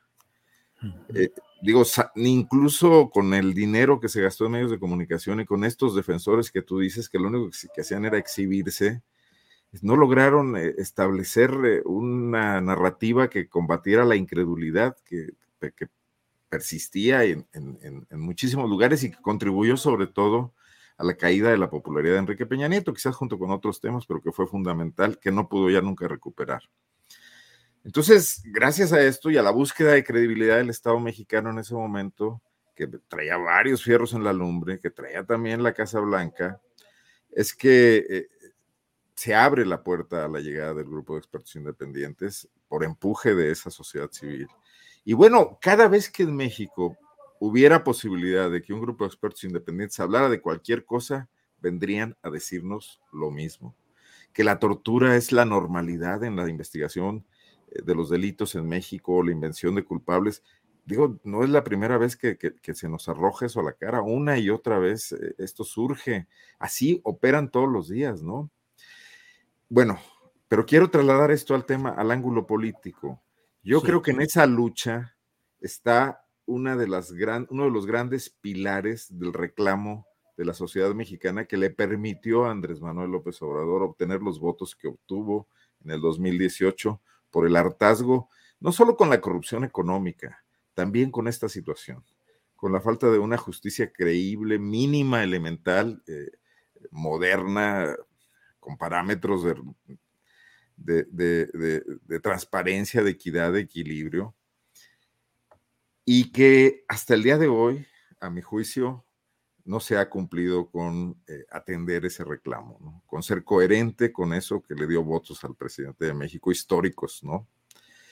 Y bueno, parte de lo que ha dicho aquí Arturo, por ejemplo, de que es improbable que muchos de estos responsables sufran las consecuencias de sus hechos, de, la falaz investigación con la que pretendieron más que nada rescatar al Estado, salvar la responsabilidad que el Estado tuvo, la complicidad que tuvo en esa masacre, eh, tiene que ver con, el fracaso de esta cuarta transformación y con el sostenimiento de la inconformidad que a muchos nos, nos, sigue habitando, de que a este país le hace falta mucho todavía y que estas decisiones em, providenciales que a veces buscamos en un determinado político no bastan si no continuamos movilizándonos individualmente, colectivamente, construyendo ciudadanía, ¿no? De una u otra manera, y que creo que es lo que pasó también en el caso de, la familia Cuevas y el fiscal Gertz. Gracias, Arnoldo. Eh, Temoris, pues ahora sí que tú estás casi para hacer las preguntas o los planteamientos, porque tú eres alguien muy conocedor de todo este tema pero te pregunto, ¿qué opinas del hecho de que los mandos militares, el secretario de la Defensa Nacional y el secretario de la Marina de esta administración hayan mantenido la misma línea de opacidad y de no informar adecuadamente al GIEI, sino, dicen ellos, hasta creo que abril de 2021 y en una entrevista que le hice a Claudia Paz y Paz al principio de este programa, ella dice que pues fue la voluntad del presidente López Obrador la que logró hacer que realmente caminara esto. Pero pues un enorme periodo de este mismo gobierno en el cual se mantuvo el mismo sentido del silencio, de la opacidad en el ámbito de, los, eh, de la Secretaría de la Defensa Nacional y de la Marina. Pero en general, ¿qué opinas, Temoris? Sí, el, el, presidente lleva más de tres años insistiendo en que el ejército, bueno, las, las, Fuerzas Armadas tienen que entregar esa documentación y se han, o sea, se han hecho tan patos como han, como han podido. Han obstaculizado, han enlentecido el proceso, han hecho perderizos papeles eh, el día de ayer, parte de, este informe del GIEI fue una enumeración de documentos de eh, actividades, de acciones que hicieron las, las, Fuerzas Armadas y que deberían estar respaldadas y esos papeles no los han entregado. Eh, hay, hay por, por, ejemplo, también hay más cosas. El, el, en, ese momento el hoy general José Rodríguez Pérez, entonces era coronel y era el comandante del, del batallón de Iguala. Eh, ellos eventualmente entregaron la documentación de, los, de la información que en tiempo real le estaba pasando el coronel a su superior, que era el general eh, Cervantes Saavedra, eh, perdón, Hernández Saavedra, y, que, que, a su vez estuvo a punto de ser secretario de la defensa en este gobierno porque el general Cienfuegos se lo presentó a Andrés Manuel como sucesor y por, su, y por suerte o, por, o, por, precaución, el presidente escogió a alguien que estaba atrás de, en, la, en, la, lista y que aparentemente pues no pertenecía al grupo de General Cienfuegos, pero independientemente de que pertenezca o no al grupo de, de General Cienfuegos, ese grupo sigue siendo extremadamente poderoso adentro de las, de las Fuerzas Armadas y por lo mismo ha logrado seguir obstaculizando esas investigaciones. El, el, no, no, se permiten, hasta el momento solamente eh, eh, hay un capitán, que es el rango más alto de los, eh, de, los, de los militares que han sido procesados por este caso, pero realmente se tiene que ir más arriba porque estos, estos soldados no se mandaban solos, y, y seguimos teniendo, o sea, por lo menos que, que, expliquen cómo es que se interrumpió o se desapareció la información que corresponde al seguimiento que hicieron tanto eh, al grupo criminal Guerreros Unidos como a la organización política de los estudiantes de Ayotzinapa. Había una operación política de espionaje y una operación militar de espionaje. Y ahora, esta operación política de espionaje, ¿en qué eh, eh, resoluciones de un juez se respalda? O sea, el presidente está eh, investigando, el presidente, el ejército está investigando a ciudadanos mexicanos con base en qué. Y también eh, el, presidente dijo hoy que van a investigar a los mandos de la Marina que estuvieron en aquellas operaciones del día 27 de octubre, en, donde hubo la alteración de la, eh, de la escena del crimen en el basurero de Iguala, de, de, Cocula. Cocula. Eh, ¿qué, qué, qué, es lo que pasó ahí? O sea, ¿por qué? O sea, pero no son solamente esos mandos directos. Estos mandos directos corresponden, o sea, hubo una operación orquestada por la PGR con participación de la Secretaría de la Defensa Nacional y de la Secretaría de Marina, en donde estos mandos inferiores no fueron ahí solo por su, porque se les ocurrió que ese día iban a eh, eh, a apoyar a, sus, a, los, a los fiscales o a los investigadores de la, de la PGR. Este es una, de, la, de la PGR. Esta es una operación que, que tuvo el, el respaldo de, de, los, de los más altos cargos y también hasta ellos tendrían que estar respondiendo por ellos. El, no, no se mandan solos. También no eh, se ha procesado o, o, hay, o se, se, está pidiendo la, la, la extradición de Tomás Herón de Lucio, entonces eh, director de la Agencia de Investigación Criminal. Pero esa agencia era parte de la PGR y todavía no hemos visto que se inicie un proceso contra Jesús Murillo Caram, contra el entonces procurador. Ahora, eh, este video demuestra que, Jesús Murillo Caram también estuvo ese 27 de octubre en el basurero de Cocula, donde se hizo todo este tipo de actividades ilegales que además no fueron eh, eh, respaldadas en el, en el expediente, o sea, no, no, no hubo esta documentación legal necesaria. Y yo, yo, creo que esto refuerza la necesidad de también indiciar a, a, Murillo Karam.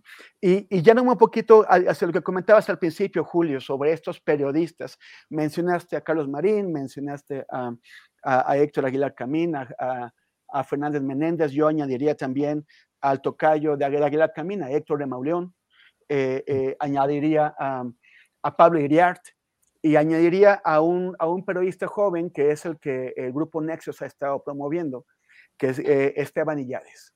En, julio de 2015, o sea, todavía muy, muy fresco, el primer libro que salió sobre el caso Iguala se llamó La Noche Más Triste. Este fue, un título engañoso, un título que es básicamente destinado a burlarse de, las familias, porque la, noche más, más, más triste te hace pensar que es un libro empático con la causa de las, de las madres y los padres de los desaparecidos, pero en realidad fue un, libro destinado a fortalecer, a hacer una legitimación intelectual periodística e intelectual de la, de la verdad histórica de la PGR. Fue un engaño, fue eh, eh, un, libro que fue creado exclusivamente con los expedientes eh, que, que, la PGR le proporcionó a Esteban Illares y que y, este, Esteban Illares ni, ni, siquiera se movió de la Ciudad de México. En, en, entrevistas que concedió a, a, Milenio y a otros medios, los, los, los reporteros le preguntaron si él no consideraba que eh, para hacer un libro sobre un, caso como este, pues era conveniente acudir, sobre todo tomando en cuenta que no estás yendo al fin del mundo. O sea, si él eh, tomaba su carro y viajaba tres horas, llegaba a Iguala para averiguar Insisto, Y él dijo que no, que no fue porque le dijeron que estaba muy caliente el lugar. Pues vaya reportero. Estaba repleto, fuimos muchísimos periodistas y, él no hizo esto. El caso es que eh, estos periodistas que se supone que son críticos del sistema político mexicano, que, que, son críticos de, los, de las insuficiencias del sistema judicial, pues las conocen. Conocen estos, conocen que en México el, el, principal método de investigación es la tortura. Saben que en México se, se, fabrican evidencias y se destruyen evidencias. Pero ellos decidieron, tomaron la decisión de creerle todo a la PGR y creer que las declaraciones de los detenidos eran efectivamente de, confesiones alegres, eran detenidos entusiasmados por, eh, por eh, presentar, por confesar su participación en los, crímenes y que no tenían que haber denuncias, digo, que, no había habido torturas. A mí me parece que el caso Iguala es uno de esos momentos definitorios, no solamente para la vida del país, sino para el periodismo mexicano. Hubo el, el, el, caso igual pone de un lado a quienes quisieron buscar o ayudar a encontrar la justicia y del otro lado a quienes se hicieron cómplices de las torturas, de la desaparición de evidencias, de la fabricación de una investigación. It's that time of the year. Your vacation is coming up. You can already hear the beach waves, feel the warm breeze, relax and think about Work. You really, really want it all to work out while you're away. Monday.com gives you and the team that peace of mind. When all work is on one platform and everyone's in sync, things just flow wherever you are. Tap the banner to go to Monday.com.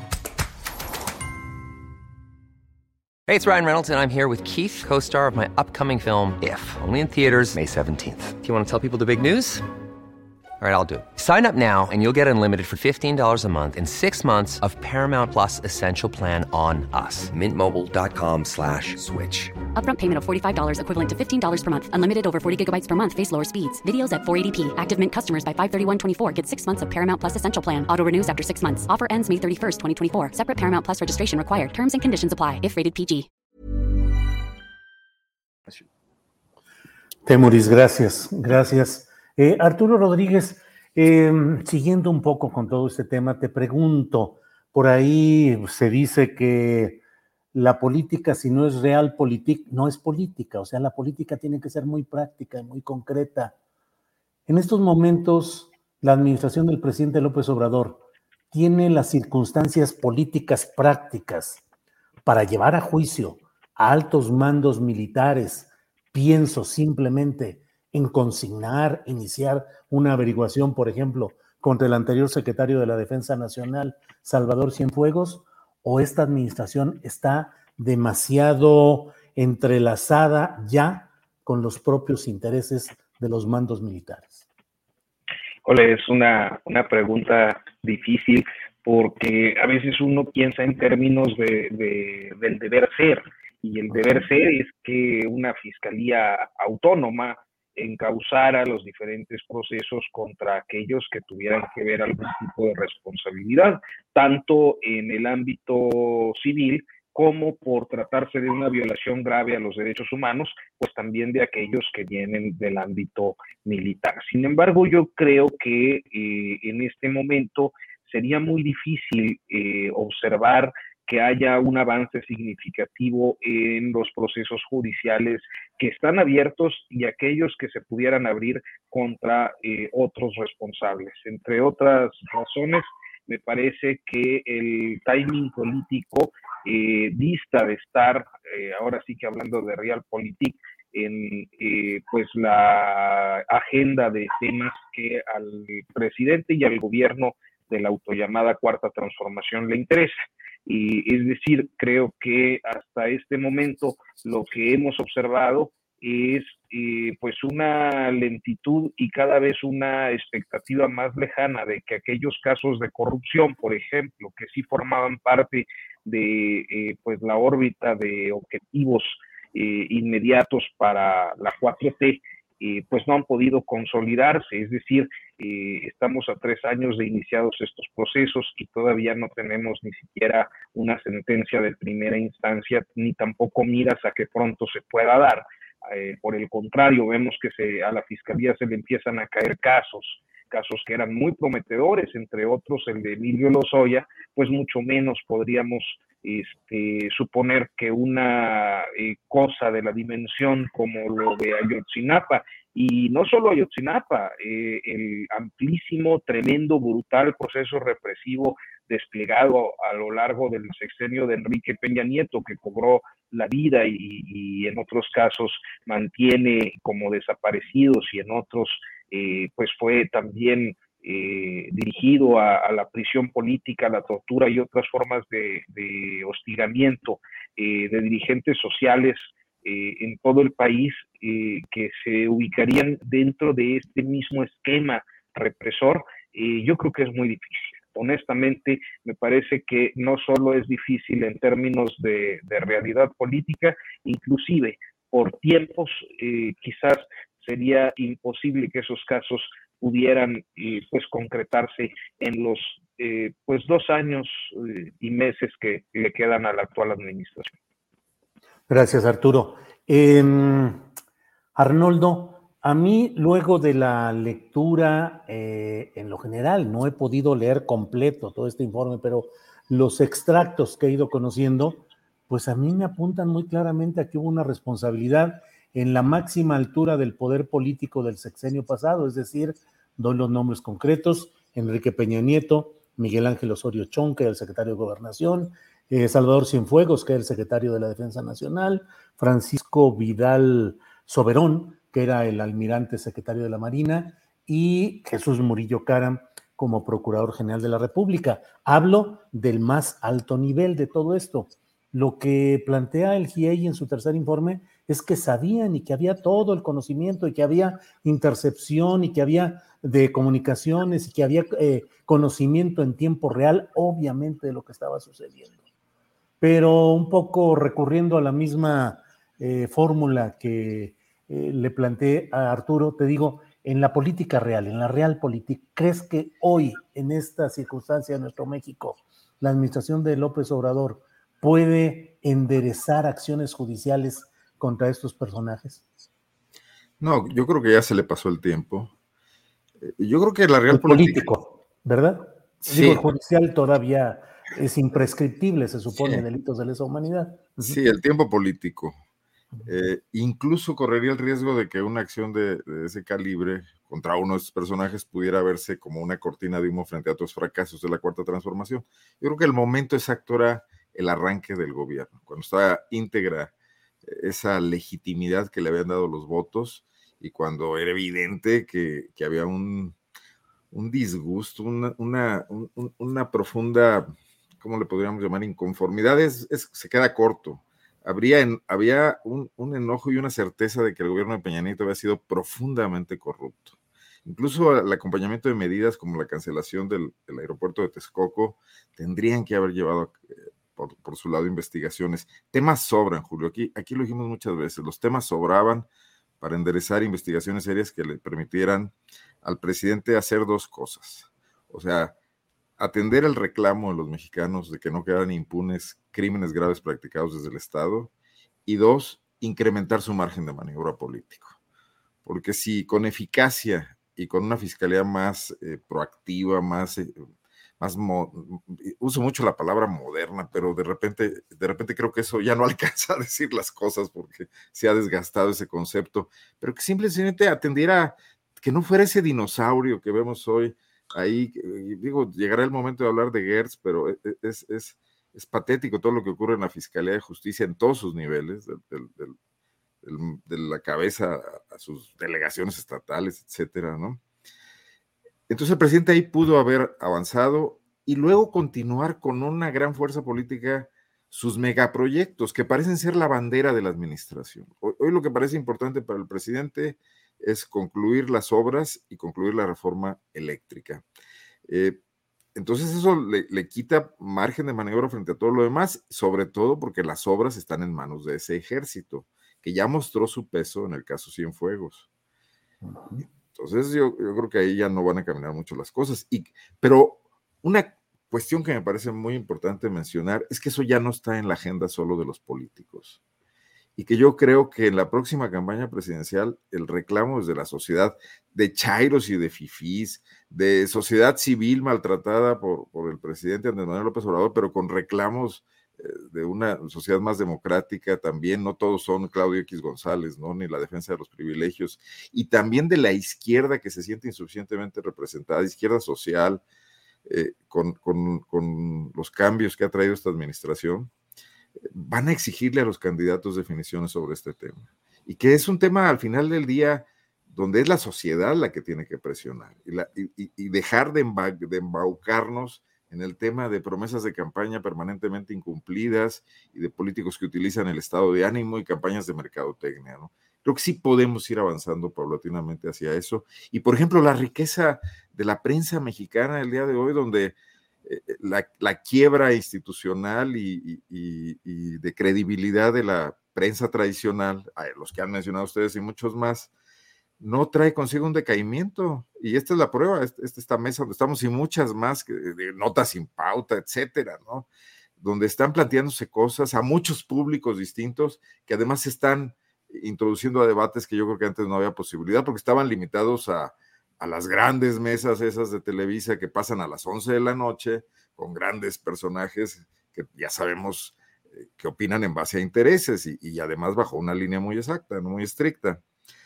Entonces, sí veo complicado lo que me preguntas, que, el pragmatismo alcance. Creo que el momento del pragmatismo era otro y creo que el presidente decidió no hacerlo por otras razones. Gracias, Arnoldo.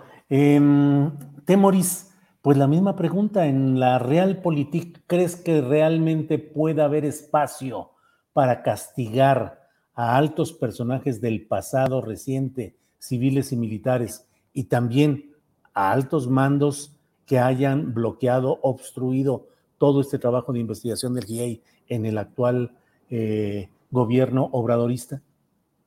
O sea, yo creo que todavía se puede seguir elevando un poquito la mira, por ejemplo, quizás a Jesús Murillo Caram.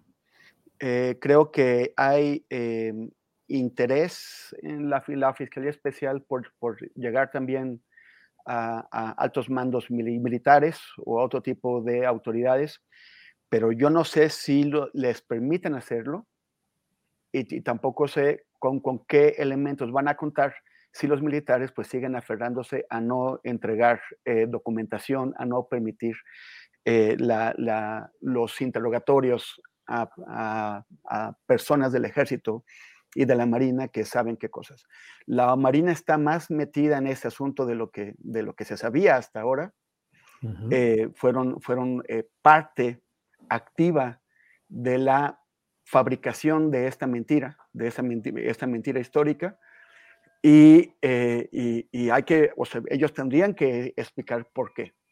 Y sus eh, mandos, aquellos involucrados en el, en el sexenio pasado, tendrían que salir a, decir cómo es que dispusieron que eh, personal y, equipo de la Secretaría de Marina eh, fuera desplazado a Cocula para hacer esas actividades sin que eh, eso esté eh, documentado, sin que ni siquiera existan las solicitudes o formales por parte de la PGR de apoyo de la, de, la Marina. Entonces, aquí hay muchos puntos que no, que no están aclarando, y, pero que, que se permita, porque como sabemos, este es un gobierno que ha apostado por eh, apoyarse en, las Fuerzas Armadas, no solamente para tareas de seguridad pública, como ya, ya, lo habían hecho Calderón y Peña Nieto, sino también para temas de administración civil y de construcción de, de, megaproyectos. Eh, el presidente tiene la voluntad política para, para, enfrentarse a ellos y quizás poner en peligro las alianzas que hasta ahora ha construido, eso eh, parece dudoso. Gracias, Temoris. Eh, Arturo, Arturo Rodríguez, el otro tema impactante de este lunes ha sido la resolución de la Corte y, bueno, pues el impacto político que puede tener en la figura del fiscal general de la República. ¿Qué te pareció la resolución de la Corte y qué piensas sobre ese impacto en la figura de Gertz Manero, Arturo? Oye, muy rápidamente nada más quiero hacer dos precisiones. Una, porque dicen que me estoy quedando dormido y que me echen agua y no sé. Lo que pasa es que a veces bajo un poco la vista porque estoy leyendo justo los comentarios del chat cuando no es mi turno, entonces me veo como con los ojos cerrados, pero no estoy dormido ni me estoy durmiendo. Este, y los ronquidos es porque estás entonando una canción, Arturo. De Moris, lo estamos aburriendo al buen Arturo. anda, anda. Hay que hacer algo. Es, que hoy, no, hoy no hemos guanajuatizado nada, yo creo que por eso se hizo. Así es.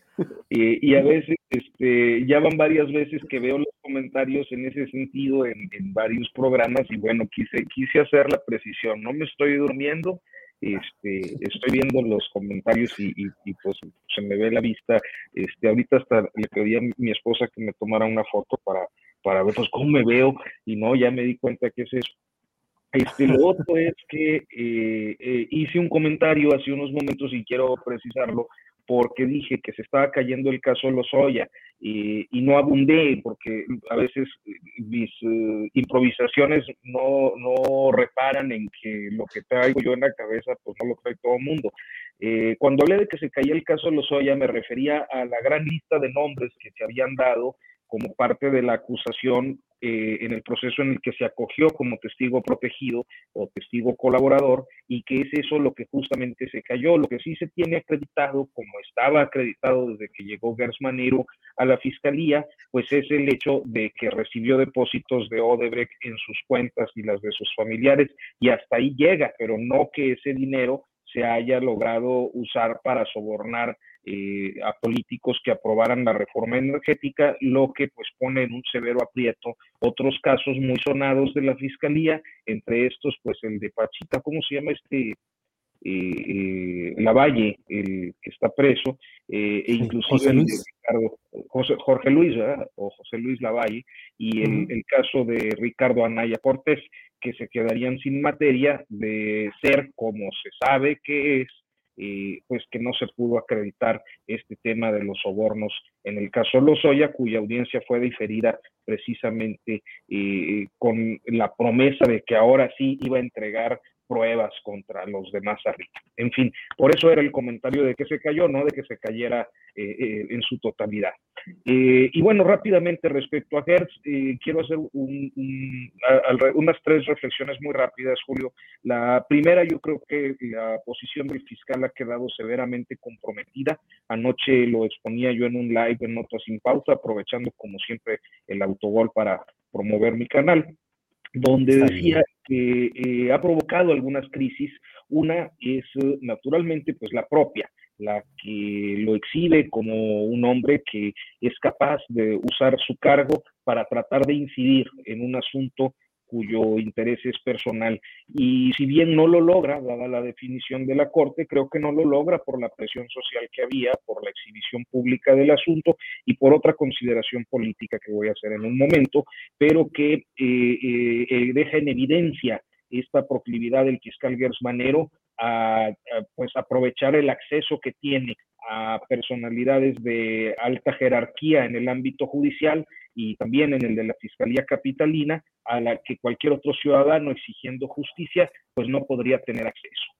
Un segundo elemento tiene que ver con el problema que le provoca al presidente López Obrador, básicamente porque se le han caído eh, los dos bastiones institucionales en su lucha contra la corrupción o para erradicar la corrupción. El primero fue la anodina, eh, infructuosa y finalmente, eh, eh, pues, ineficiente Secretaría de la Función Pública durante la gestión de Irmeréndira Sandoval, que prácticamente no sirvió para mayor cosa.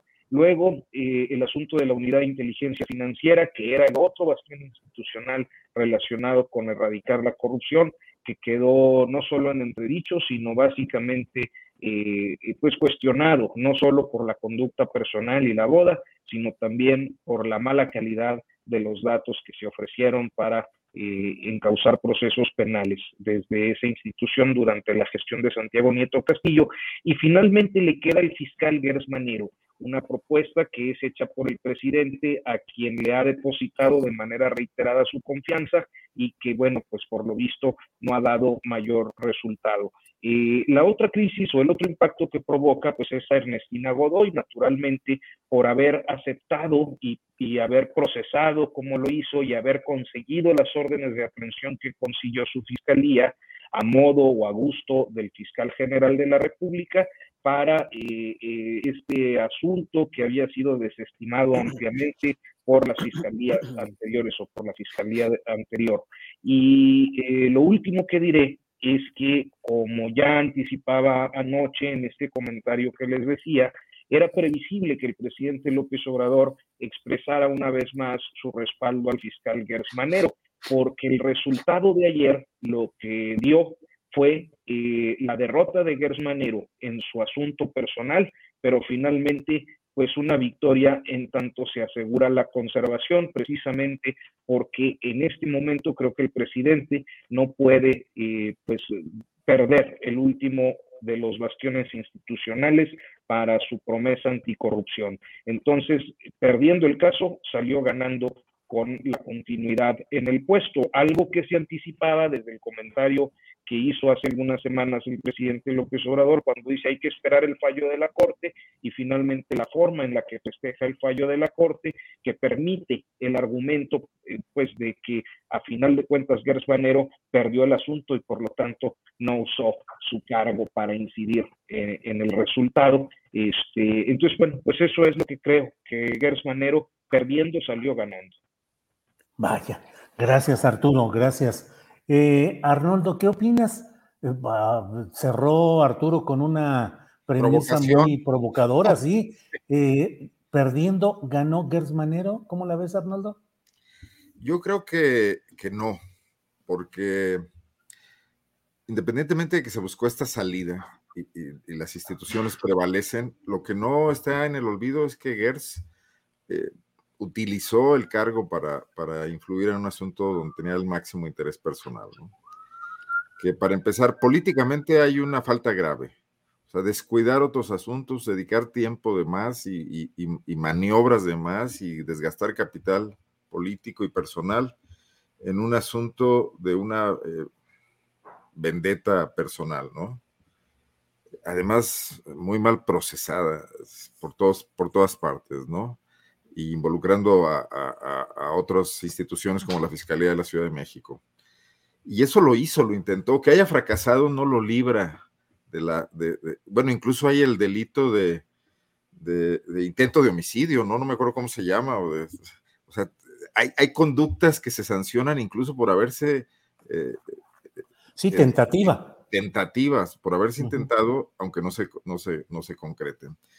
Por otro lado, deja totalmente comprometida a la institución. O sea, este caso va a ser recordado permanentemente y además le da mucho por fracasar. Entonces, y, bueno, y esta cauda de asuntos de sus bienes que además no ha declarado. El tema no es que tenga muchos bienes, el tema es que no están en su declaración pública y esa es otra falta.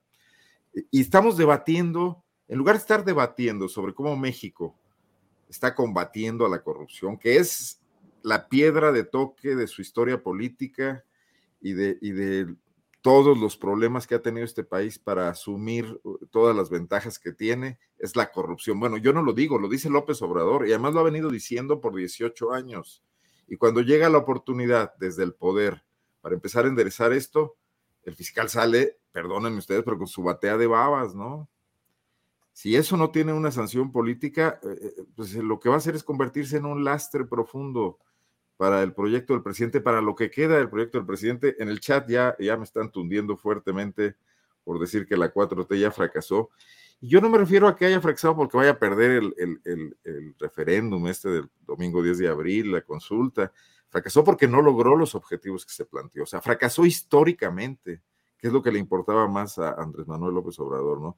Porque ese asunto de no somos iguales está en absoluto entredicho si no pasa nada en el caso de Ayotzinapa y si resulta que en el gobierno de la Cuarta Transformación su fiscal perseguía fines personales y torcía los instrumentos de la justicia para lograrlos, ¿no?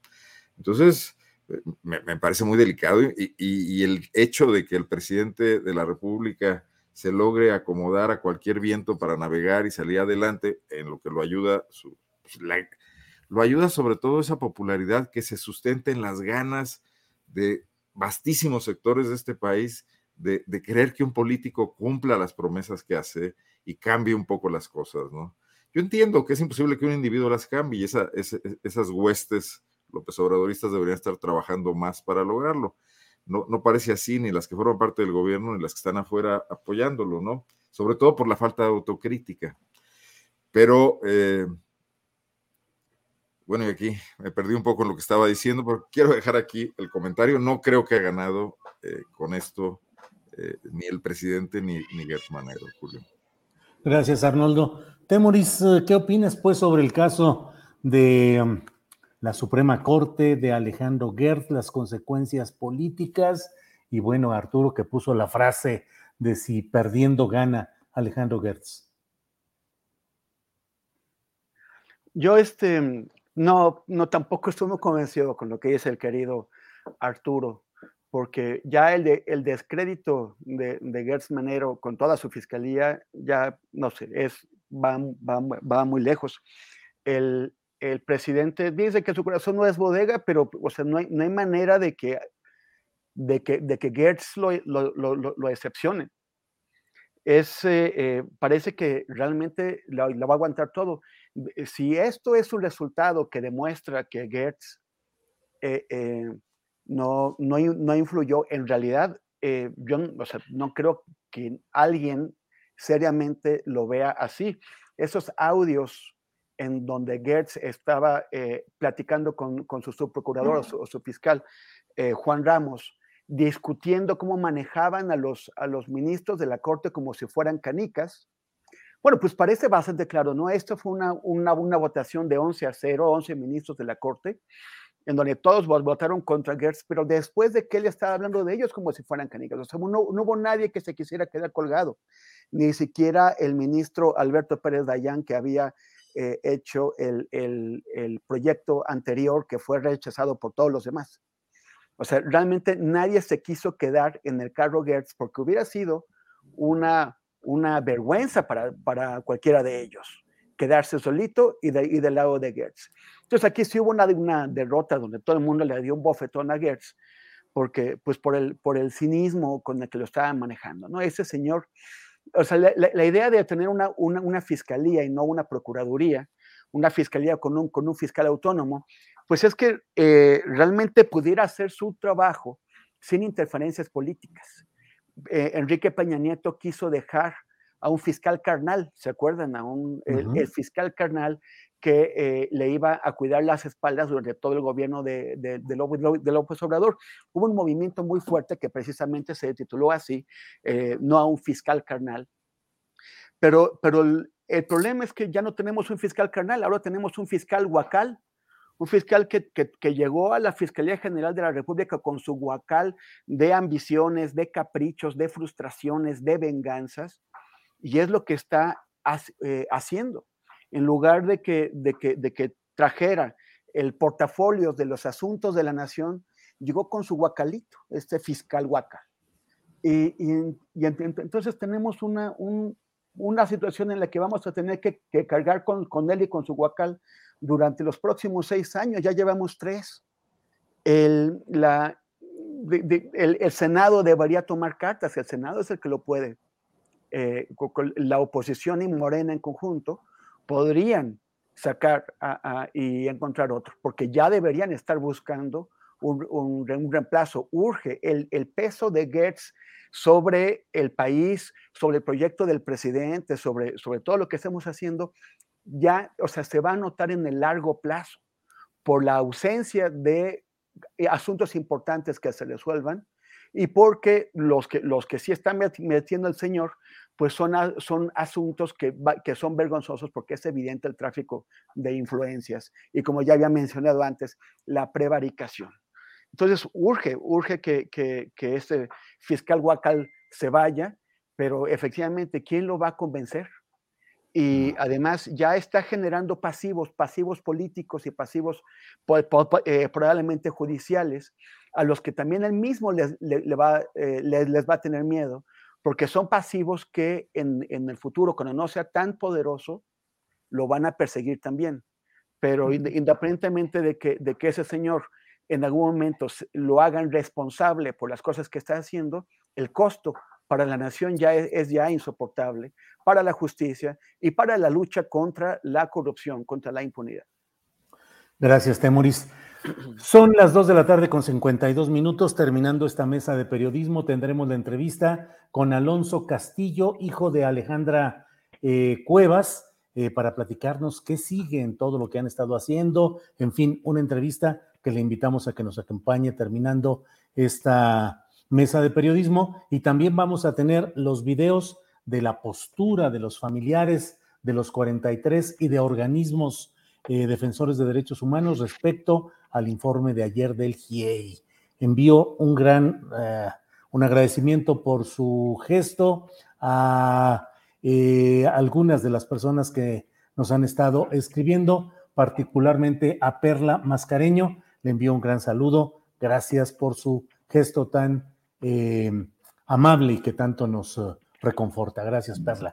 Bueno, pues quedan muy poquitos minutos para cada cual y les quiero pedir que me digan si se van a lanzar de consejeros electorales o de magistrados electorales ahora que viene la reforma que ha anunciado el presidente López Obrador, en la cual dice que sean electos por votación directa los consejeros y los magistrados electorales. Arturo, ¿tiene ya usted lista su campaña? No, no, pues yo no, no gano ni en la acera, man, la mera verdad. Pero 600 este, mil pesotes de, de, pago, ¿cuánto es lo que tienen ahí? No, lo, pues, lo, quieren reducir. Este, Como decía Carolina Rocha, pues para ser así en jauja, pues ya, ya precarizada la chamba, ni al caso, ni, ni el quemón, ¿no? Para acabar luego hay como este, no, pero por alusiones sí quiero comentar, este, yo creo que estamos viendo el asunto Gers Manero desde distinta perspectiva. Eh, y mi perspectiva es eh, estrictamente eh, pues relacionada con el hecho de que el día de hoy el presidente López Obrador, como era previsible, volvió a decir que confiaba en el fiscal Gers Manero, lo que me lleva a la otra reflexión que es que yo no creo que vaya a dejar el cargo. Claro que es un escándalo, claro que es tremendo, claro que algunos que estamos interesados en los asuntos de la cosa pública, pues podemos escandalizarnos ante la llamada eh, que fue intervenida y filtrada. Eh, yo me escandalizo también de que se intervenga al fiscal es, me parece algo gravísimo. Yo creo que hay, eh, tratándose del que se supone debe intervenir y además debe evitar las intervenciones, este, eh, que sea eh, expuesto de esta manera, me parece algo sumamente delicado, hasta por un asunto de seguridad este, pues del Estado mexicano.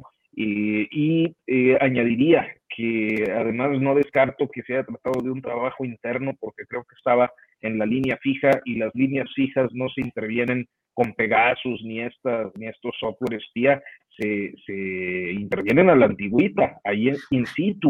Entonces quién sabe cómo estén las cosas también dentro de pero mi punto era que el fiscal gana porque gana su continuidad Sí, perdió un caso, sí, le pegó en la opinión pública, pero creo que el asunto va a ser superado rápidamente porque vienen otros escándalos. En esta semana tenemos ya en puerta la audiencia del Bronco, este, y nunca falta. Así que este, me parece que lo de la imagen pública no es tan relevante como sí lo es el hecho de que el señor gana la continuidad a pesar de todo. Eh, y bueno, pues creo que solo diría eso respecto a la reforma electoral. Me parece que el presidente López Obrador lanzó un curlicán, como decimos eh, coloquialmente, lanzó ahora sí que el anzuelo, este, pero pues no hay una propuesta. Yo creo que será hasta que esta propuesta sea eh, clara, concreta, definitiva cuando podamos eh, pues tener elementos de discusión más claros. Yo creo que para empezar pues sí es interesante ver que algunas eh, algunas personas, eh, es decir, algunos cargos públicos sean votados. Empezaría pensando por el de la fiscalía y los fiscales de los estados, pero creo que el de los consejeros electorales pues tendría que revisarse cuál es el modelo de sistema electoral o si se está planteando una cosa completamente revolucionaria eh, a nivel global, que no lo creo. Entonces, ¿cuál es el, modelo que, se está planteando para asegurar un perfeccionamiento del, árbitro electoral que eh, naturalmente siempre es perfectible, al margen de, de filias, fobias, al margen de, del team Lorenzo Córdoba, Ciro Murayama o el team López Obrador Morena. Yo pensaría que eh, la democracia siempre es perfectible y por lo tanto sus normas, sus reglas del juego, las formas de jugarlo y por supuesto la institucionalidad que las Gracias, Arturo. Arnoldo Cuellar, en esta parte final, ¿qué opinas de esta propuesta de reforma electoral que al menos en el primer esbozo que ha dado el presidente López Obrador habla de que los consejeros y los eh, magistrados electorales sean electos por voto popular? Rápidamente le diría a Arturo nada más que Gertz gana, pero la 4T pierde. Y se me hace una ecuación desproporcionada también y, demasiada importancia al ego de un solo individuo. No entiendo además. Hasta el final se pone aquí la discusión sabrosa, pues cómo es posible. ¿Eh? Adelante. No entiendo además qué hace el fiscal aquí empeñado en mantener ese cargo con ese piso que tiene en el centro de Madrid a unos cuantos pasos del Museo del Prado. Pero en fin, cada quien. A esa edad provecta, ¿no? Mira, yo creo que eh, está muy interesante el planteamiento del presidente. Lo que yo creo es que ya tampoco también lo afectan todo este tipo de cosas de las que hemos hablado hoy y no tiene ya el, el tanque de gasolina político que requeriría para llevar a cabo eso con todas las de la ley. Y yo incluiría, ¿por qué nada más los consejeros electorales? ¿Por qué no elegimos también a los fiscales autónomos, a los de los estados y a los del país y al del país, ¿no? Porque son funcionarios con un gran poder, ya lo han mostrado, con agendas muy personales, y aquí está el caso de Guanajuato también, y, bueno, pues, ya hemos hablado suficiente del caso Gertz como para que eh, estén blindados por tantos lados políticamente y solamente los vote eh, las cámaras a propuesta de los ejecutivos, ¿no? Mm, eh, coincido con lo de la provocación del presidente en el sentido de que, de que, quiere mover un poco las aguas, a lo mejor moverse de la agenda cargada que, que está en estos días entre Ayotzinapa y Gertz, para lanzar esa otra bola. Es la ayuda electoral, pero yo no veo que en este momento haya condiciones. Además, vamos a entrar muy rápidamente en procesos electorales en los estados y en procesos electorales nacionales que no permitiría esa reforma. Bien. Eh, si es mi, Julio, si esta es mi última intervención, déjame invitarlos a leer el especial que publicó PopLab y, y, además con, con, la muy buena presencia en proceso además abierto ahí por un texto de Arturo Rodríguez sobre el tráfico de influencias de Luis Telles, que se llama Las fichas de Coca-Cola, donde hablamos también de cómo eh, el gran corporativo eh, mundial y sus representantes en México, FEMSA sobre todo, han venido cooptando políticos, sobre todo priistas y panistas, funcionarios públicos de alto nivel, incluso expresidentes, para defender eh, su política de envenenamiento de los mexicanos, además con grandes privilegios de todo tipo, fiscales, nula fiscalización además de, sus contenidos escasamente nutricionales, ¿no? Ojalá lo puedan leer, es una amplia investigación de Kenia Velázquez y Elizabeth Salazar. de la cual adelanto que mañana Adriana va a tener una entrevista para detallar todo esto, que efectivamente ya lo vi, es un gran trabajo y mañana estarán aquí en Astillero Informa toda esta información. Ya entiendo que lo está eh, gestionando, ya lo tiene hecho Adriana para presentarlo mañana. Así es que Arnoldo, ya lo veremos. Muchas felicidades, felicidades Arnoldo. Eh, por no, bueno, pues las transmito. A, Ya, ya en el chat hay un montón de comentarios de me, me volví fan de Maussan. Quiero decirte que a ti te dicen que estás dormido, pero a mí me dijeron que estoy deprimido. Creo que es peor. Temoris, por favor, ya en la parte final para cerrar esta mesa, tu opinión sobre este eh, primer apunte que da el presidente López Obrador de la reforma electoral, que lo más llamativo pues es este tema de la elección popular de consejeros y magistrados electorales. Oiga, nada más eh, quiero, quiero aclarar que me estoy levantando el ojo porque como todavía lo tengo chiquito por la operación, no quiero que se piense que también me estoy durmiendo o que les estoy haciendo mal de ojo o, algo por el estilo. Sobre todo ahora que se pusieron los cates, no van a decir que me estoy, que se pusieron bueno, los cates, y tampoco es para que me vayan a dar uno a mí. ¿eh?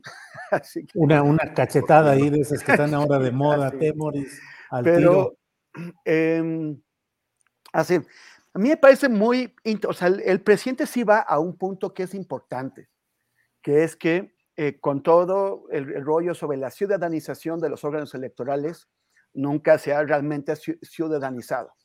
O sea, en la, en la, época de Waldenberg, que es la que, la que identificamos como la época de oro del, entonces Instituto Federal Electoral, ellos tenían que construir, tenían la, obligación de construir un, una institución creíble, tenían que venir de todo el desprestigio de décadas de fraudes electorales para poder tener algo creíble. Entonces, eh, pero una, una vez que más o menos eh, empezamos a, apreciar y a, valorar el IFE, una, una, vez que eso pasó, los siguientes que vinieron, eh, Luis Carlos Ugal, de Leonardo Valdés, que para mí es una vergüenza, lo, lo, entrevisté como en el 99 y me impresionó como joven profesor de la UAM Iztapalapa, que con, con, con, varios libros que me, que me, regaló sobre el tema electoral y me pareció una persona muy seria finalmente, pues eh, su, su, periodo al frente del IFE fue eh, otro desastre. Y luego ahora con Lorenzo Córdoba, que no se diga, y con Ciro Murayama, ¿no? O sea, los, los, los consejeros siempre han estado partidizados toda la vida. Y, y, unos respondiendo al PRI, otros al PAN, otros al, al PRD, eh, siempre ha habido una, eh, eh, ahora entran los consejeros de, Morena, y siempre la pregunta es cómo le hacemos para efectivamente tener órganos electorales imparciales, transparentes, objetivos, verdaderamente ciudadanos. No, no estoy seguro de que esta propuesta del presidente, independientemente de, si es o no un, baloncito de humo, eh, yo no, yo no, estoy seguro de que sea la respuesta, porque la pregunta es, si los consejeros electorales o los aspirantes a consejeros electorales, los candidatos, se van a elecciones, ¿quién los va a promover? Van a, van a, promoverlo, a, promoverlo los partidos, se va a prohibir la, la, intervención de los, de los partidos. Si se prohíbe la intervención de los partidos, ¿cómo se va a lograr que esto sea efectiva y que no lo hagan por debajo del agua, como, como, como, como, como es normal?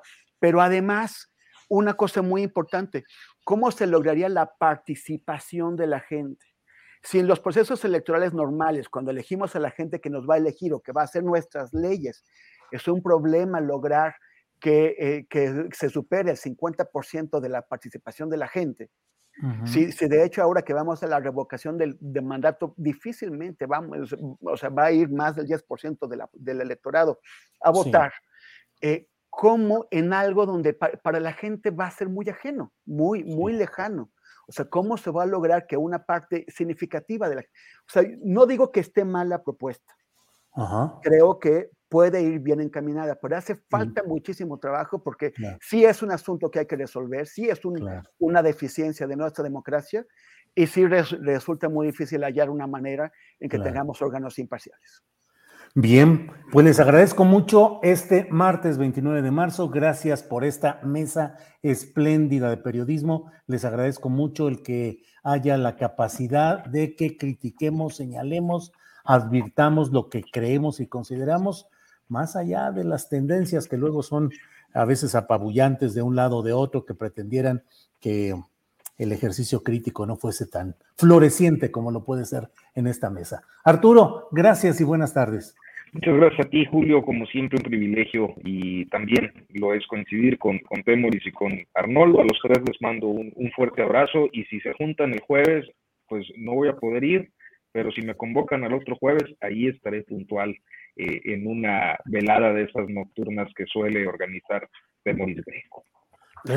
pues yo ni siquiera me he enterado, pero bueno, pues yo me apunto aunque sea. bueno, Arnoldo, gracias y buenas tardes. No, Julio, nada más decir que, bueno, el ambiente de libertad que propicias tú en estos espacios es lo que también este, hace que nos desatemos un poco más, quizás. Hay, que desatarnos. Muchas gracias. saludos a Temoris y Arturo. Gracias, Arnoldo. Temoris, muchas gracias. Buenas tardes. Gracias. Yo dije, pues, ¿qué están planeando que no me han avisado? Sí, fíjate nomás. Oye, este bueno, nada más quiero, quiero invitar al público a leer esta, esta crónica que amablemente me mencionaron al principio sobre el AIFA. Creo que eh, encontré cosas que, que, no había visto, que nadie más mencionara y que para mí son muy, muy importantes. Sí, como, como viajero me, me, me cambian las cosas. Este, gracias, eh, abrazo, queridos amigos, nos vemos eh, el, jueves. El, jueves. Ah, perdón, perdón.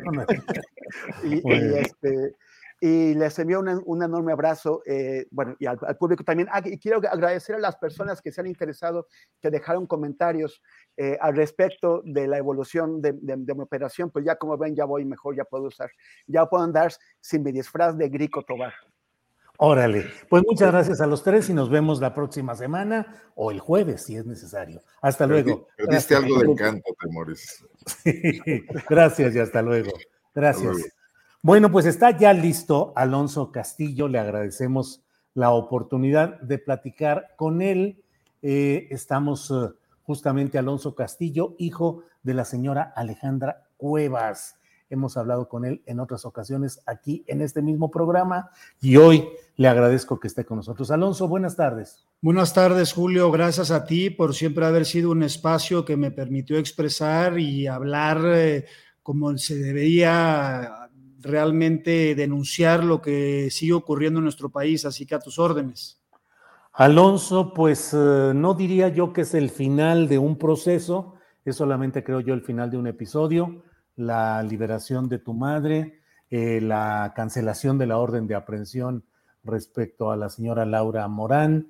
Eh, y, pienso, bueno, ya te preguntaré si es que habrá una continuidad en ese esfuerzo cívico y mediático y social que hubo. ¿A qué se debió el que, desde tu punto de vista, Alonso, a qué se debió que hubiese prosperado, que hubiese avanzado toda esta eh, eh, acometida que hicieron ustedes para denunciar lo que finalmente la Corte aceptó que era pues una injusticia, que era un caso grave. Eh, ¿En dónde estuvo la clave, Alonso? Sin lugar a dudas, en la sociedad civil que se fue uniendo poco a poco a nuestro caso, a los medios de comunicación y a los periodistas valientes, algunos amenazados por hablar del caso, otros perdieron su trabajo por hacerlo. Es decir, han sido los medios de comunicación y la sociedad civil quienes permitieron que esto se convirtiera en un movimiento, porque realmente sin los medios de comunicación que paulatinamente se fueron sumando, salvo los enormes que nunca nos quisieron hacer caso, ellos tendrán sus razones, eh, fue la sociedad la que ha impulsado esto, por eso ahora todo nuestro esfuerzo va a ser dedicado a eh, la construcción de esta fundación que ya constituimos, denominada Libertad para Alejandra, Asociación Civil, que después de estos 528 días de testimonios de mujeres allá adentro, que mi madre, pues desde que entró, eh, escribía todos los días y tenemos cuadernos y cuadernos y expedientes uno tras otro de mujeres que hoy podrían estar libres y no lo están porque son víctimas de un círculo perpetuo de miseria, de injusticia, las familias las abandonan, a los abogados de oficio no se dan abasto y a la sociedad en general no les importa, ¿no? Y, y, yo me incluiría en esa sociedad que, pues, hasta que me ocurrió esta tragedia y pude conocer las entrañas de lo podrido del sistema judicial y penitenciario, que ahora nuestro esfuerzo es visibilizar, darle voz a esas mujeres que podrían hoy estar libres y no lo están y están sepultadas para siempre. Alonso, que ese ha sido uno de los impactos constantes en movimientos sociales y en denuncias de injusticias. En lo que dices, creo que todos lo compartimos. No nos metemos, no nos preocupamos, no nos damos cuenta a veces hasta que nos toca a nosotros y cuando nos asomamos a esos, a las entrañas de ese sistema, resulta impactante lo que ahí se conoce. Alonso, tú antes de esto eh, me han platicado eh, con, con Carolina Rocha, estaba platicando en otra parte del programa, y me decía que tú eras periodista en Estados Unidos. Así es, yo llevo viviendo fuera de México 14 años, yo hice mi vida allá. Eh, bueno, últimamente, como sabes, he estado en México muy presente. Entonces, eh, sí, yo, yo ejerzo el periodismo en Estados Unidos y de repente, pues yo me convertí ahora en la historia. Ahora fue al revés, yo era el entrevistador y ahora me convertí, en el entrevistado y ha sido también un proceso pues muy difícil. Mi familia está allá, el ir y venir, el, cada entrada al aeropuerto pensando que quizás Alejandro Gertz Manero me tenía boletinado y me iban a arrestar. Es decir, el estar perseguido por una persona que tiene a su mando todas las herramientas del Estado para poder exterminarte, pues es realmente desgastante, nos ha devorado como familia, ¿no? Entonces, el que la Suprema Corte de Justicia de la Nación, por unanimidad, haya dicho, esto es una fabricación, un invento, un delito que ni siquiera existe en el Código Penal, es lo que nosotros llevamos siete años denunciando y diciendo y clamando y gritando.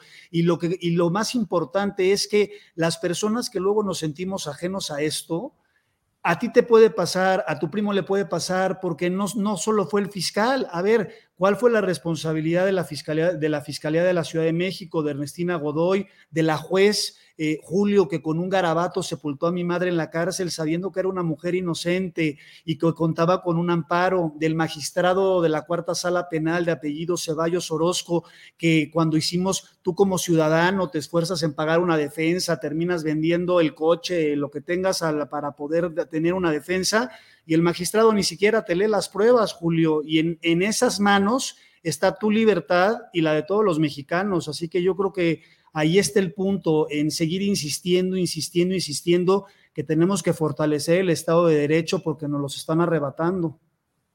Alonso, ¿puede tener una derivación partidista o electoral lo que están haciendo? Es decir, ¿tú mismo podrías ser candidato a algo en una próxima elección?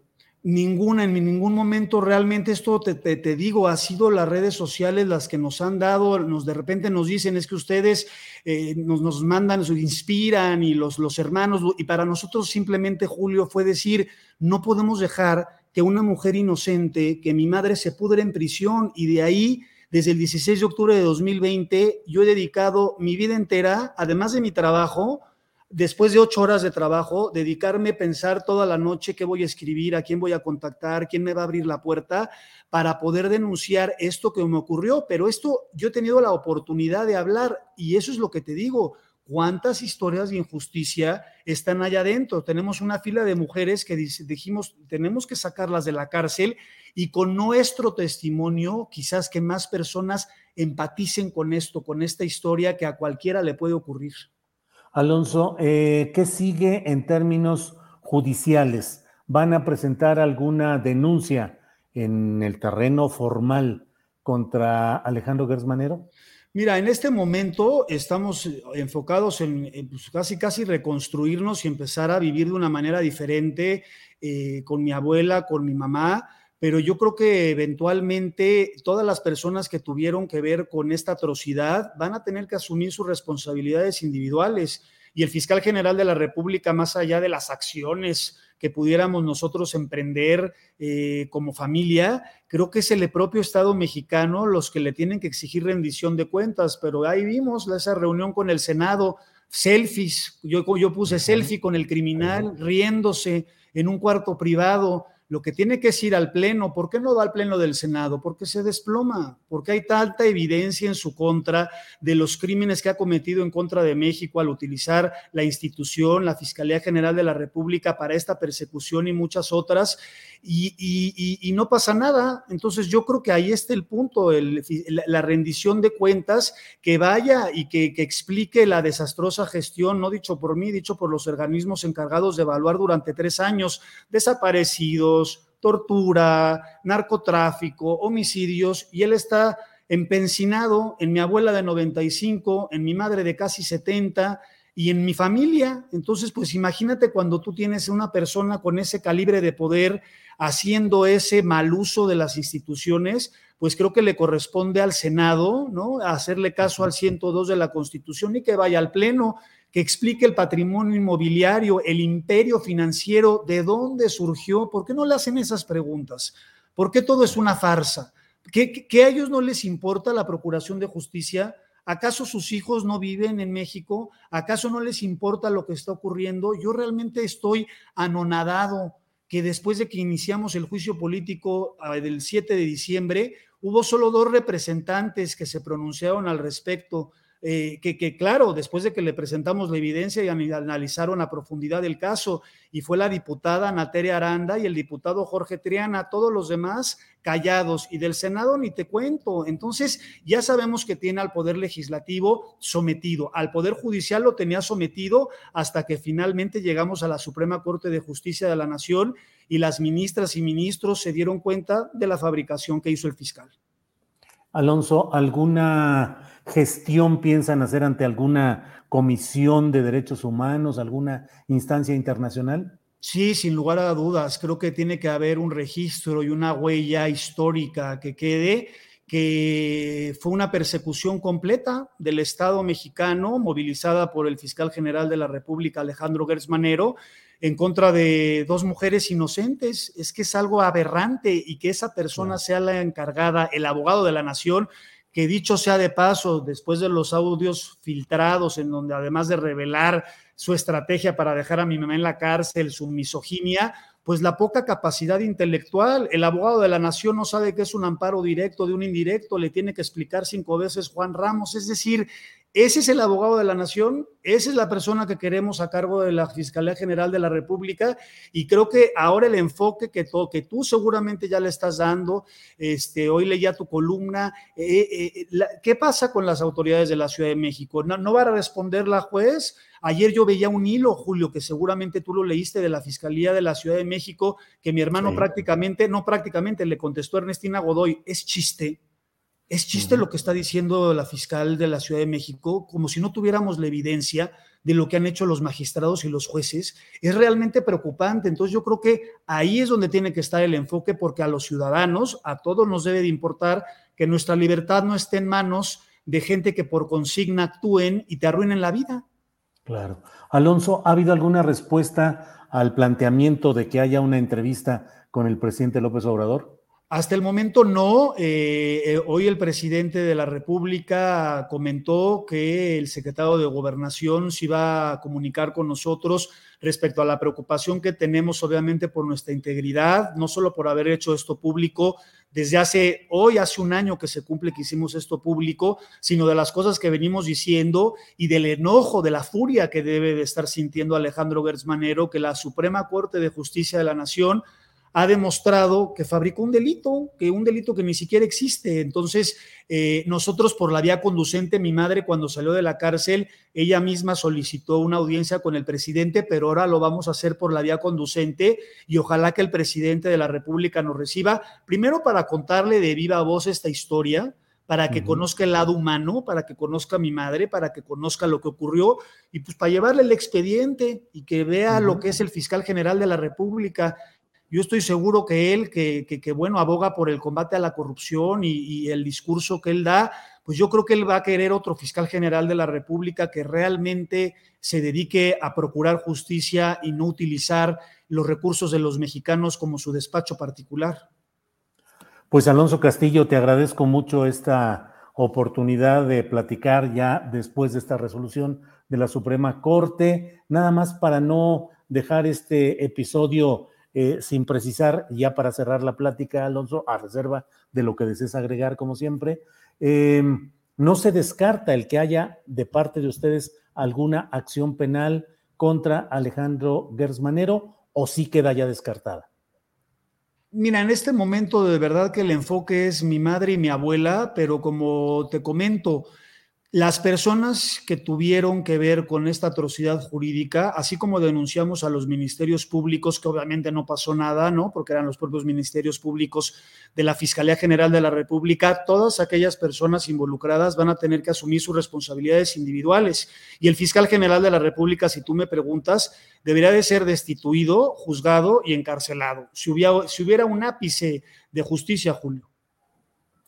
Alonso, pues a reserva de lo que desees agregar, yo te agradezco esta oportunidad y sé que seguiremos adelante viéndonos en todo lo que están planteando. Muchas gracias y yo sí nada más quisiera agregar eh, mi agradecimiento contigo porque has sido de los periodistas que le ha dado seguimiento al caso, que siempre me dio el espacio para hablar y que eso es lo que necesitamos. Y Astillero me dio la oportunidad cuando muchas personas no me la daban para hablar y para denunciar. Así que mi reconocimiento a ti, Adriana y a todo tu equipo y eh, que ojalá haya más espacios que, que, que, se, que, se discuta. Para eso estamos, es una democracia, ¿no? Puedes estar de acuerdo o no conmigo, pero que se dé la oportunidad del diálogo y de hablar, no que te cierren la puerta o de esos periodistas a modo que tienen al fiscal general de la República y en lugar de preguntar las preguntas que haría cualquier periodista como tú o como yo, no las hacen. Qué vergonzoso, qué indignante, pero por eso las redes sociales, por eso la sociedad civil, por eso esta fuerza es la que nos da y hay que seguir continuando. Así que mi respeto contigo y mi agradecimiento y de mi familia por habernos siempre dado el espacio. Alonso, muchas gracias por tus palabras, gracias por todo y seguimos adelante. Muchas gracias, Alonso. Así será, Julio. Buenas tardes, gracias. Hasta luego. Bien, pues eh, esta ha sido la parte en la cual mm, tenemos eh, pues esta entrevista con Alonso Castillo y déjeme ver, eh, creo que estamos ya en... Déjeme, déjeme ver porque estoy aquí un poco hecho bolas, pero ya estamos. bueno, a saludar a Adriana Buentello en esta parte final del programa. Adriana, buenas tardes. ¿Cómo estás, Julio? Muy buenas tardes. Pues ya cerrando el programa, me da mucho gusto estar aquí en este martes, semana pues que ya empezó muy intensa. Y Julio, hay una conferencia que no, dejemos, no debemos dejar pasar, que es la conferencia que dieron por parte del Centro Pro Derechos Humanos, pero eh, que encabezaron los padres de familia. Así que pues Vamos a platicar, Julio, si te parece bien, un poquito sobre lo que este martes dijeron, porque en esta conferencia que ofrecen los padres después de que ayer se presentó este tercer informe por parte del GIEI, estuvieron presentes también el, Santiago Aguirre, director del Centro ProDH, Vidulfo Rosales, quien representa eh, de manera legal a las familias. Y en esta conferencia, Julio, pues sí reconocen y los padres de los 43 estudiantes sí reconocen algunos avances, pero piden también que se abra una carpeta de investigación al ejército. Solicitaron también una pronta reunión con el presidente López Obrador, pero, Julio, dijeron estar encabronados y externaron también que las instituciones jugaron con ellos. Si te parece, vamos a escuchar lo que dijo Mario González decirles que las 43 familias estamos enojados, más bien encabronados, porque desafortunadamente nos vieron las caras durante tres años. Quisiera, decirles que las instituciones jugaron con nosotros. Nos hicieron firmar en diciembre un decreto presidencial a donde se, comprometían a entregar toda la clase de información que, que hubiese sobre el caso Ayotzinapa. Nos hicieron ir al batallón 27 a mostrarnos la institución y accedimos a sabiendas que no íbamos a encontrar nada.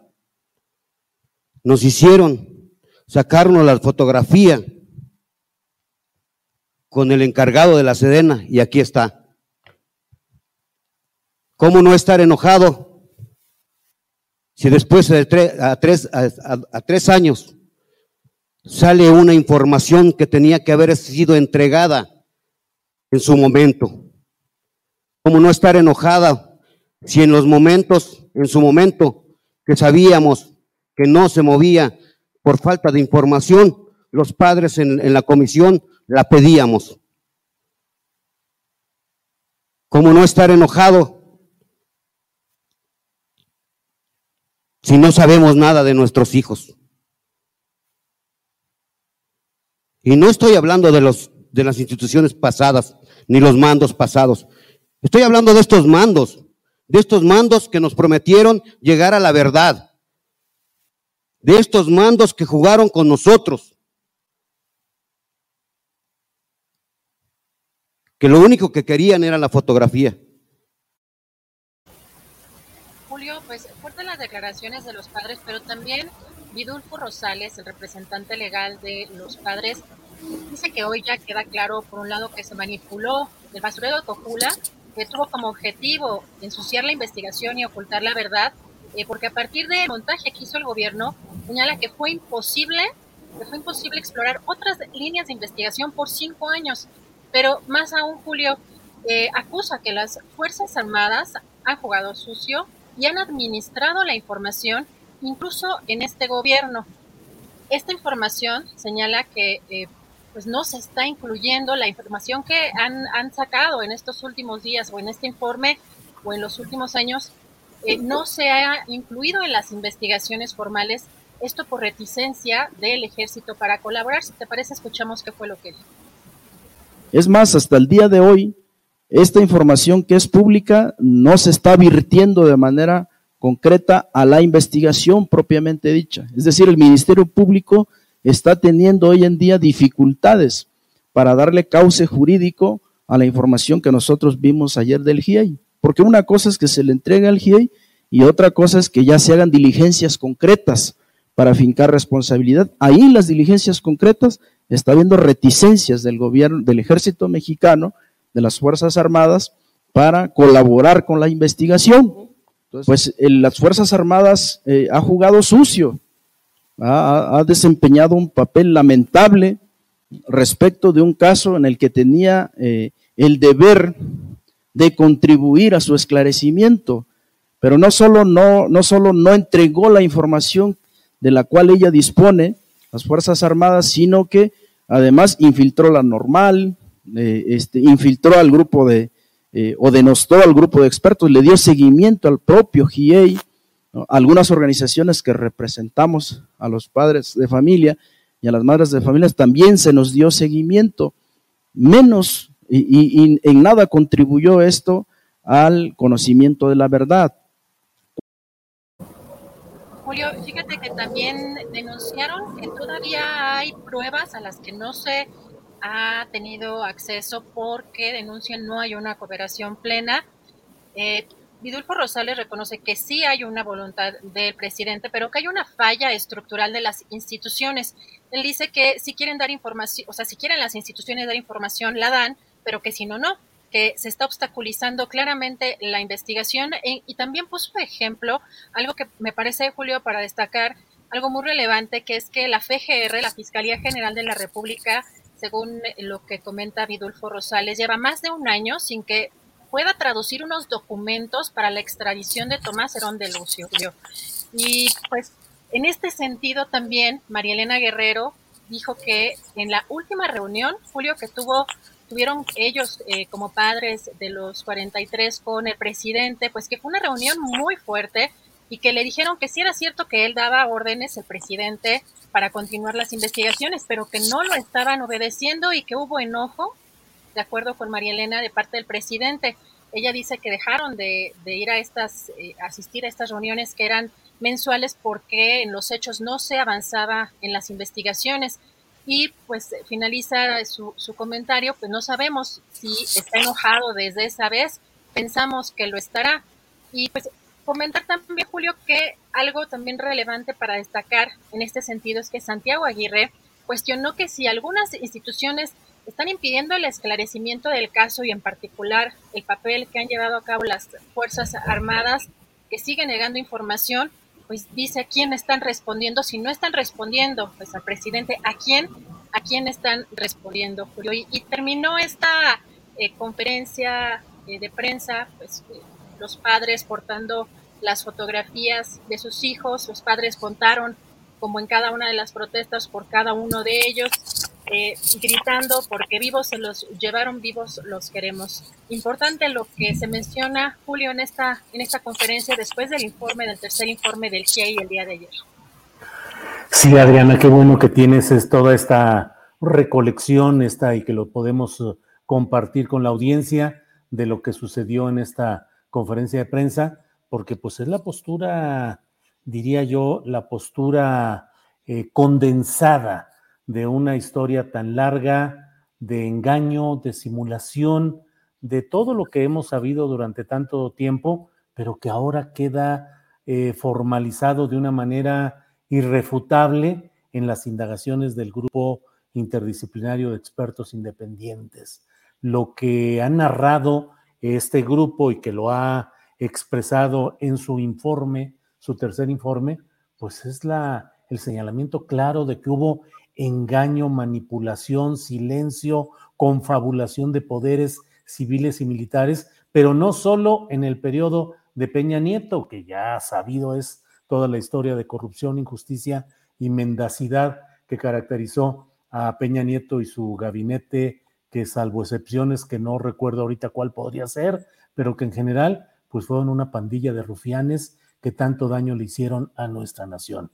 Pero ahora lo que vemos es que también en esta misma administración, estos militares a los cuales tanto poder se les da y a los cuales tanto se defiende, y hay tanto enojo en algunas redes sociales porque se advierte de los riesgos de fortalecer un poder militar que históricamente ha sido adverso al interés popular y que pues sí cuida la eh, ayuda en ciertos momentos como en las catástrofes, las necesidades ante desastres naturales, pero en términos generales hay una historia oscura y una serie de intereses económicos y políticos de poder que están siendo eh, eh, crecientes en estos momentos. Y hoy lo que dicen es que los propios mandos de la Secretaría de Marina y de la Secretaría de la Defensa Nacional incumplieron la instrucción del presidente López Obrador de ser abiertos y de dejar la opacidad y de entregar informes reales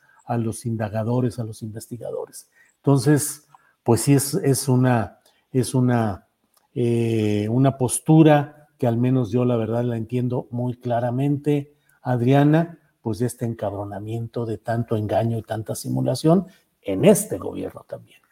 Julio, nada más si me permites hacer un breve comentario recordando la forma y en los hechos cómo fue regresado el general Cienfuegos. Yo nada más eh, destaco la frase de Santiago Aguirre, si no están respondiendo las Fuerzas Armadas al presidente, ¿a quién responden? Así que eh, me parece importante, muy fuerte lo que hoy escuchamos, para que tampoco la audiencia crea que son opiniones la conferencia ya están las, eh, los segmentos, la, en YouTube está toda la conferencia y vale mucho la pena escuchar cada una de las voces que ahí se, emitieron.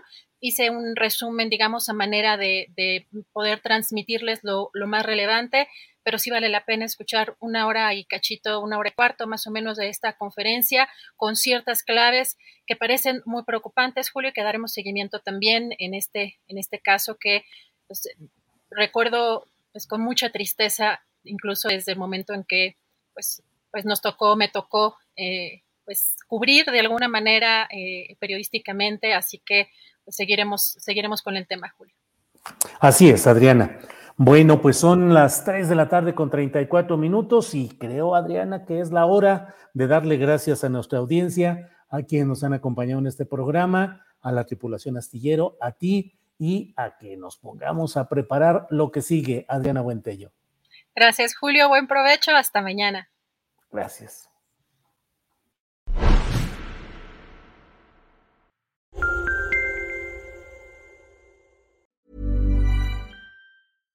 When you make decisions for your company, you look for the no-brainers. And if you have a lot of mailing to do, stamps.com is the ultimate no-brainer. It streamlines your processes to make your business more efficient, which makes you less busy. Mail checks, invoices, legal documents, and everything you need to keep your business running with Stamps.com.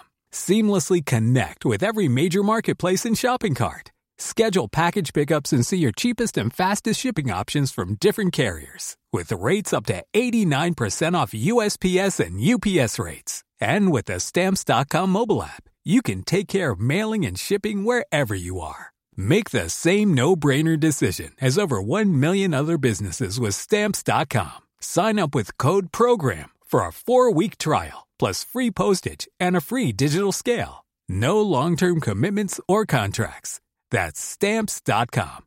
Code program. Treat mom to healthy, glowing skin with Osea's limited edition skincare sets. Osea has been making clean, seaweed infused products for nearly 30 years. Their Golden Glow body set includes three clinically proven bestsellers for smooth, glowing skin, while the Glow and Go facial set provides spa level results at home. Both sets come in giftable boxes with savings up to $48 and free shipping for a limited time. For 10% off your first order site wide, go to OSEAMalibu.com and use code MOM.